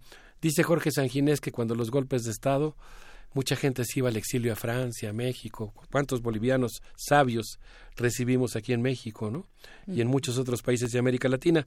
Pero algunos, por distintas razones, en lugar de huir saliendo del país, huían y se iban a refugiar a una comunidad indígena. Y Jorge Sanginés, el autor de la, el director de la Nación Clandestina, me contaba que él se fue a vivir a una, a esconderse de la dictadura en una comunidad indígena y ahí dijo descubrí que los indígenas viven en una comunidad inteligente, profundamente democrática e igualitaria, en la que las mujeres juegan un papel fundamental. En Occidente el apellido del varón va antes que el de la mujer, pero yo, dijo Jorge Sanginés, visité y viví en una comunidad. Ahí aprendí que no había uno solo que se sintiera superior a los demás. Si alguien se enfermaba era un problema de todos. Alguien, alguien era nombrado autoridad solo por un año cumplía su cargo con humildad y después se reintegraba a sus tareas, sin propiedad privada, ni jefes, ni cárceles. El quechua, por ejemplo, es un idioma, por cierto, que no contiene la palabra viejo. Utiliza la palabra sabio. Se trata de responder a un poder sabio y modesto en la comunidad, el de las mujeres. Ese es el poder, según Jorge Sanguinés, al que responde la comunidad. Y pues yo creo que es toda una experiencia, ¿no? Por su parte, David Choquehuanca, en este manifiesto, mencionó una palabra que habíamos mencionado aquí alguna vez, voy a intentar leerla ahora, es una categoría política que se pronuncia más o menos así, Aruski Pasib Shanya Nakasaki Punirakispagua. Es una de las palabras más largas que he escuchado, pero es hermosa. Qué bueno que la pronunció usted, doctor, porque la estaba leyendo yo aquí y me estaba costando trabajo. Podemos hacer el intento, si quieres, para que nuestros amigos del auditorio la, tengan más clara. Se lo ponemos en redes sociales mejor. Como buen locutor, perro, vas. Viene. A ver, una palabra en quechua. Aruskipasips. Perdón, la X se pronuncia sh. Yo así le estoy leyendo, como si fuera. Aruski pasipshanya nakasaki punirakispagua. Esta preciosa y difícil de pronunciar palabra quiere decir nuestro camino de diálogo y comunicación permanente. El camino de una sociedad pluricultural inteligente. Y ahí vienen otras palabras, eh, Pachacuti, Pachamama, la dinámica de la tierra, ¿no? la dinámica de lo que David Choquehuanca llama nuestro cosmoser, nuestro conocentir, nuestra comprensión del caosmos y la necesidad de instaurar la armonía, reconstruir nuestro ayú en todos los niveles, desde la familia hasta la escala global, en diferentes escalas. Y vienen dos palabras que yo adoré, la arama, el rebelde que tiene camino, que sabe hacia dónde va, y una palabra que me encantó y que ellos se plantean como un programa de vida, y Yambae, la persona que no tiene dueño. De eso se trata la descolonización y en Bolivia saben mucho de eso, lo han explorado. Ha tenido que ver, por ejemplo, pues ahora me tocó conocer Héctor, imagínate nomás qué impresión, si estás cotorreando con alguien, tomándote una paseña, ¿no? Después del congreso, una, una cerveza muy sabrosa o una buena chicha, ¿no?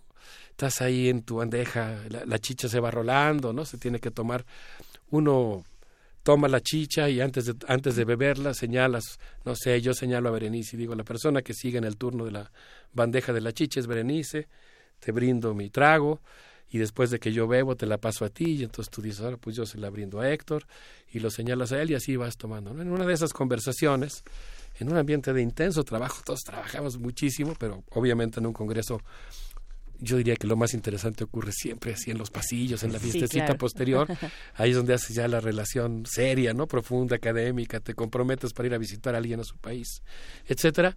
Ahí me tocó, por ejemplo, conocer compañeros cuyos padres habían escondido al Che Guevara. Wow. Y habían sido presos después por haberlo hecho.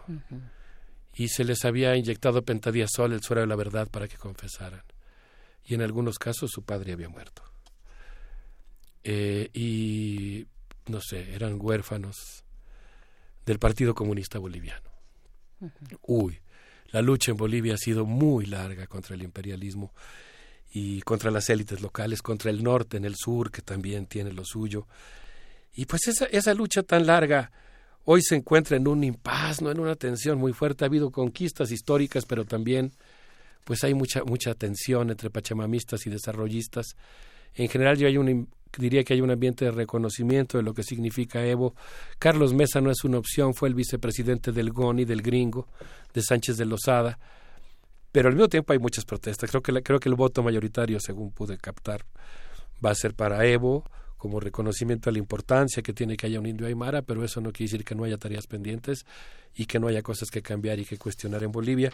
Quisiera eh, despedirme dando mi agradecimiento a Jimena Campos, a Denis Ricalde, a mis amigos Giancarlo Villa y Carlos Silvestre, a Rina, que me brindaron su hospitalidad y me mandaron unas líneas para referirse a las radios mineras, Radio Minera, Radio Ánimas, Radio Pío 12, y yo quisiera terminar mi intervención eh, recordando que en el año de 1980, después del golpe de Estado de Banzer, eh, las últimas palabras de Radio Nacional Guanuni fueron perdón, de Radio Ánima fueron, esta es Radio Ánimas para todo el sur del país.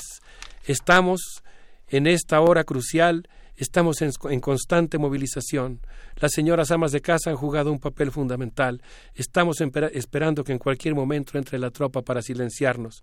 Compañeros, eh, seguimos transmitiendo porque esta es nuestra misión para defendernos. Le pedimos a las demás radios mineras que sigan transmitiendo. Se escucharon disparos y se hizo un gran silencio. Y yo diría que en este momento, quizá me tome una atribución que no me corresponde, pero supongo que podría yo decir que Radio UNAM se hermana con las radios mineras y con todas las radios que han luchado por la descolonización en América Latina. Y yo quisiera proponerles que nos despidamos escuchando un super grupo de hip hop boliviano que se llama Nación Equenco con esto que se llama Soy el Tiplano. A ver qué les parece. Muchas gracias por todo. Gracias, doctor Alberto Betancourt. Nos escuchamos y encontramos el próximo jueves contigo. Vamos a escuchar esto y volvemos.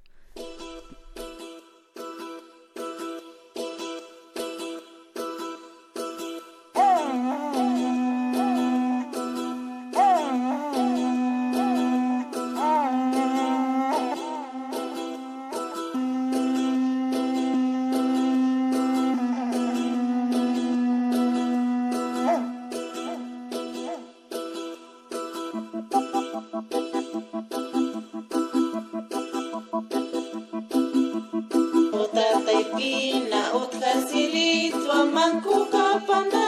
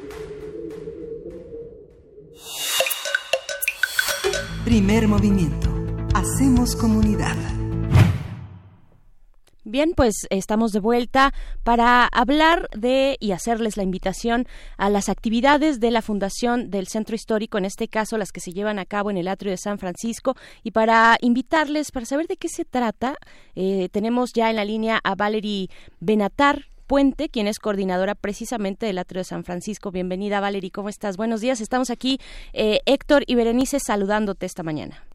Ah, me parece que Ah, Valerie no. está tan emocionada y tan ocupada con las actividades de la Fundación del Centro Histórico y del Atrio de San Francisco que nos va a devolver la llamada en un momento. Pero bueno, comentar que el Atrio de San Francisco se ha vuelto eh, un lugar de encuentro de uno de los puntos culturales de la Ciudad de México, en concreto de la Fundación del Centro Histórico, y surge, creo yo, ahorita que nos lo explique mejor Valerie, a partir de la reestructuración del Centro Histórico, pues que estaba a punto de hundirse, ¿no? Literalmente. Ah, Todavía, pero hay unas partes eh, que se, se despliegan para los eventos culturales, para instalaciones. Eh, pues Valerie, buenos días, bienvenida. Hola, buenos días, muchas gracias. Gracias a ti. Pues cuéntanos, por favor, pues cómo se involucra las i- actividades del el Atrio de San Francisco con esta fundación del Centro Histórico, cuál es la propuesta y de cuál vamos a hablar específicamente. Claro que sí. Pues el Atrio de San Francisco es un espacio que se encuentra junto a la Torre Latino sobre la calle de Madero y fue el primer espacio que recuperó la fundación en el año 2001 cuando comenzó y este espacio es público, es gratuito y te- tenemos distintas exposiciones, actividades culturales y nos interesa mucho pues siempre tener em, exposiciones que toquen temas actuales, que inviten al diálogo y a la vez es un espacio que se utiliza mucho para el descanso dentro del centro histórico. Dentro ¿Cómo- de la locura de la calle de Madero es como un pequeño oasis. ¿Cómo, cómo es para aquellos que no que no han podido, bueno, que, que no han tenido la oportunidad de entrar? Está ahí luego luego al pie de la calle del corredor peatonal de Madero, pero dinos para imaginarnos a través de, de- de- del sonido de las palabras cómo es este espacio, cómo está dispuesto. Claro, Pues es una plaza al aire libre. Ajá. Está, aparte es una ubicación muy especial porque tienes literal está o sea con la pared de la Torre Latino, por el otro lado tienes la iglesia de San Francisco, que es el convento más viejo de Mesoamérica. Enfrente tienes el Salmón de los Azulejos, entonces estás rodeado de distintas capas de historia de, de la ciudad y tenemos también mucho verde. A un costado tenemos un jardín de sombra que es muy bonito, tiene unos árboles altos y pues eso, es una plaza pública en donde puedes entrar y descansar. Ujú. ¿Y cuáles son las actividades eh, que nos quieres compartir que se llevan a cabo en este atrio de San Francisco? Es muy muy interesante, bueno, nada más importante preguntarte, Valerie, no tiene que ver eh, necesariamente o no está ligada a la iglesia de San Francisco que, que está justo compartiendo límite, ¿no? Con, con este no, no, espacio. no, no, es un Ajá. espacio cultural totalmente independiente y laico, no, no tiene nada que ver con la iglesia. Ah, ok, ok. Pues cuéntanos de las actividades que nos quieres compartir, por favor, Valerie. Pues les queremos platicar particularmente la exposición que tenemos hoy en día, que se llama El lugar de las palabras en común. Esta es un- una instalación muy especial, ya que trabajamos con 11 organizaciones de la sociedad civil que trabajan temas de derechos humanos. ¿No? Em, un poco la premisa es los temas de derechos humanos muchas veces se quedan siempre dentro de hablándose dentro de las mismas personas, son técnicos, y son muy fuertes también. ¿no? Entonces, cómo acercábamos estos temas y el trabajo increíble que hacen estas organizaciones al público desde un lugar distinto y desde ahí surge esta propuesta de hacerlo a través del arte. Y invitamos a dos artistas que fueron las que realizaron la pieza, que se llaman Rita Ponce de León y Estel Bogre. Sí. Eh, fíjate que yo, que eh, pues tuve la oportunidad de asistir el sábado pasado a este, pues a esta acción colectiva sobre la marea verde. ¿no? Estaba precisamente dispuesto a este lugar, pude acercarme y pude ver, pero cuéntanos en qué consiste. Tienen unas tablas de madera con distintas palabras que están puestas en una especie de grandes eh, como, como bancas circulares. ¿Qué, qué, qué juego se hace con esas eh, placas de madera y que tienen inscritas palabras? Claro. La, la forma es una espiral. Ajá, ok. Eh, La idea es que sientas que siempre estuvo ahí. El material es de barro. De hecho, la instalación fue toda un, un trabajo. Nos tomó un mes montarlo. Y dentro de esta espiral hay siete mesas. Y estas siete mesas, cada una tiene una frase que surge de distintos movimientos sociales que ha hecho la sociedad civil, ¿no? Por ejemplo, una de las frases es un mundo donde quepan muchos mundos, que es una frase célebre del movimiento zapatista, ¿no? Em, entonces encuentras estas frases y a partir de estas frases se surgen varias eh, palabras que están en madera. Entonces lo que queremos es un juego, en cada mesa hay muchas, hay como unas 80 palabras y la idea es que la gente empiece a armar frases con estas palabras. Y también lo que buscamos entonces es crear una, un espacio poético, un espacio colectivo, ¿no? Como lo describía Estel, perdón, Rita, una de las artistas, es que es un oído, ¿no? O sea, el espacio es como un oído que está escuchando lo que la gente está, las frases que están armando en torno a todos estos temas de derechos humanos. Valeria, ¿hasta cuándo va a estar disponible esta instalación? ¿Quién puede acercarse? ¿De qué manera podemos interactuar con la instalación? Y sobre todo, eh, ¿cómo tenemos que ir vestidos? Pues está abierta a todo público. El horario del atrio es de 9 de la mañana a 8 de la noche, todos los días de la semana. Como les comentaba, el espacio no tiene ningún costo y justo invitamos a niños a que jueguen con la pieza, adultos, familias, que armen las frases en conjunto. La idea es que interactúen y hagan esta pieza suya. Bien, pues ahí está la invitación a esta instalación en el atrio de San Francisco, atrasito de la Torre Latinoamericana, sobre el callejón, eh, bueno, esta calle peatonal de Madero. Eh, pues te agradecemos mucho, Valerie, este que se llama, esta instalación que se llama El lugar de las palabras en común. Acérquense si tienen posibilidad este fin de semana, hagan sus frases si quieren tomar una fotografía, mandarla a nuestras redes sociales, también será muy bienvenida. Y pues bueno, muchas gracias Valerie Benatar, coordinadora del Atrio de San Francisco, y pues eh, nos encontramos pronto por allá. Muchas gracias a ustedes, buen día. Muy buen día.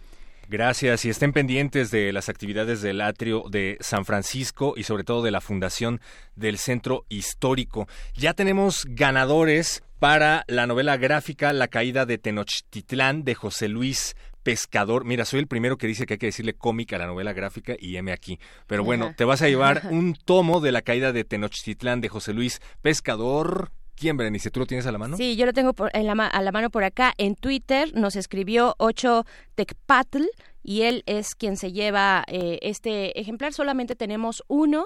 Esto fue para el primer lugar. Está brutal la ilustración que nos envió. La verdad es que bien merecido el Sí, bien merecido. La verdad está es, una especie de collage. También pueden acercarse allá a nuestra cuenta de Twitter y está eh, eh, pues en respuesta del, del post que pusimos, del tweet que pusimos para que se ganen este este ejemplar. Ya se lo lleva Ocho Tecpatl y tenemos un segundo lugar que se lleva otro libro, el segundo que ya habíamos anunciado y lo tienes por aquí, perro muchacho. Lo tenemos por acá. De todos modos, si nosotros no somos capaces de pronunciar sus nicknames de Twitter, tengan por seguro que Vania Nuche se va a poner en contacto con ustedes. Es Gersain arroba Gersain, se lleva el segundo lugar, ya también nos hace llegar una fotografía de uno de sus trabajos, que por cierto, importante, nos manda una captura de pantalla de su Instagram para hacer eh, válido el hecho de que él es el autor de la pieza. Y también tenemos un tercer lugar, se lleva paquete especial Cráneo Roca. Así es. Pues felicidades a todos los que están por ahí mencionados. Recuerden que pueden acercarse a las redes sociales para más información y vienen a recoger sus premios aquí a las instalaciones de Radio UNAM, Adolfo Prieto, 133, Colonia del Valle. Pues ya le voy a dar eh, seguir a Gersain, la verdad, porque bueno, tiene ahí su trabajo en Instagram para que lo podamos consultar. Y pues bueno, llega el momento de compartirles que habrá hoy en Radio UNAM. Hoy en Radio UNAM. Y nuestro representante del Servicio Social, Adenir, ya está en estos micrófonos. Hola, Adenir, buenos días. Buenos días, buenos días, ¿cómo están? Hola, Adenir, Muy bien. Cuéntanos, por favor. Pues bien, ah, terminando primer movimiento en el 96.1 de FM, a las 10 de la mañana tenemos a Calmecali con la segunda parte de una entrevista en eh, de una entrevista con Omar García, un sobreviviente de Ayotzinapa. Ah, después, a las 19 horas, Panorama del Jazz. Vamos a hablar, bueno, vamos a escuchar a Kenny Barron. Y a las 20, Resistencia Modulada. en el 860 de AM, ah, a las 10 de la mañana, terminando también el primer movimiento, eh, tendremos Momento Económico.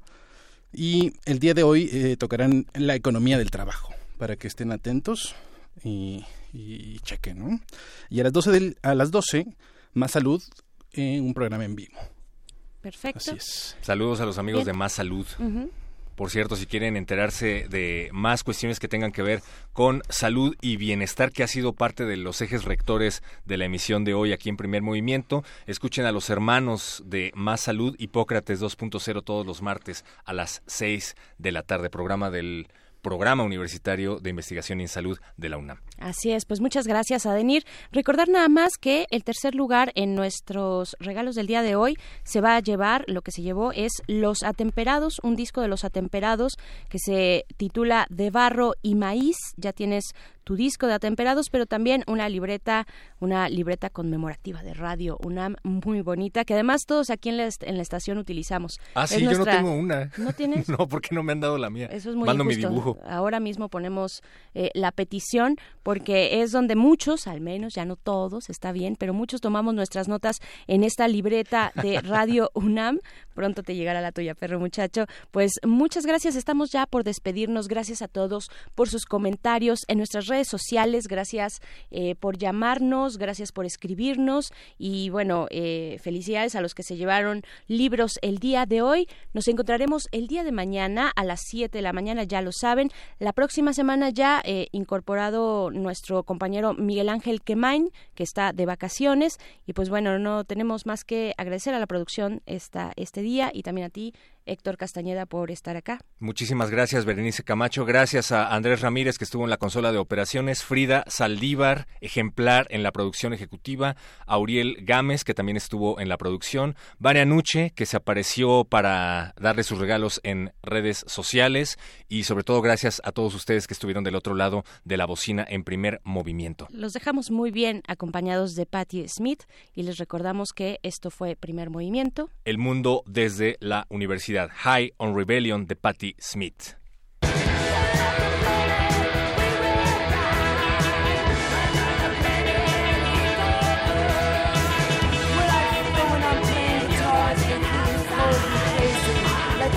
Nobody nothing, and it's just a test, just to see how far the cold wave of the note, and everything hits just right, just right. The note of nobility can go on forever. I never tire of the solitary E, and I trust my guitar, and I don't care about anything. Sometimes I feel like I'm broken through, and I'm free, and I can dig into eternity, into eternity, riding the wave realm of E. Sometimes it's useless. Here I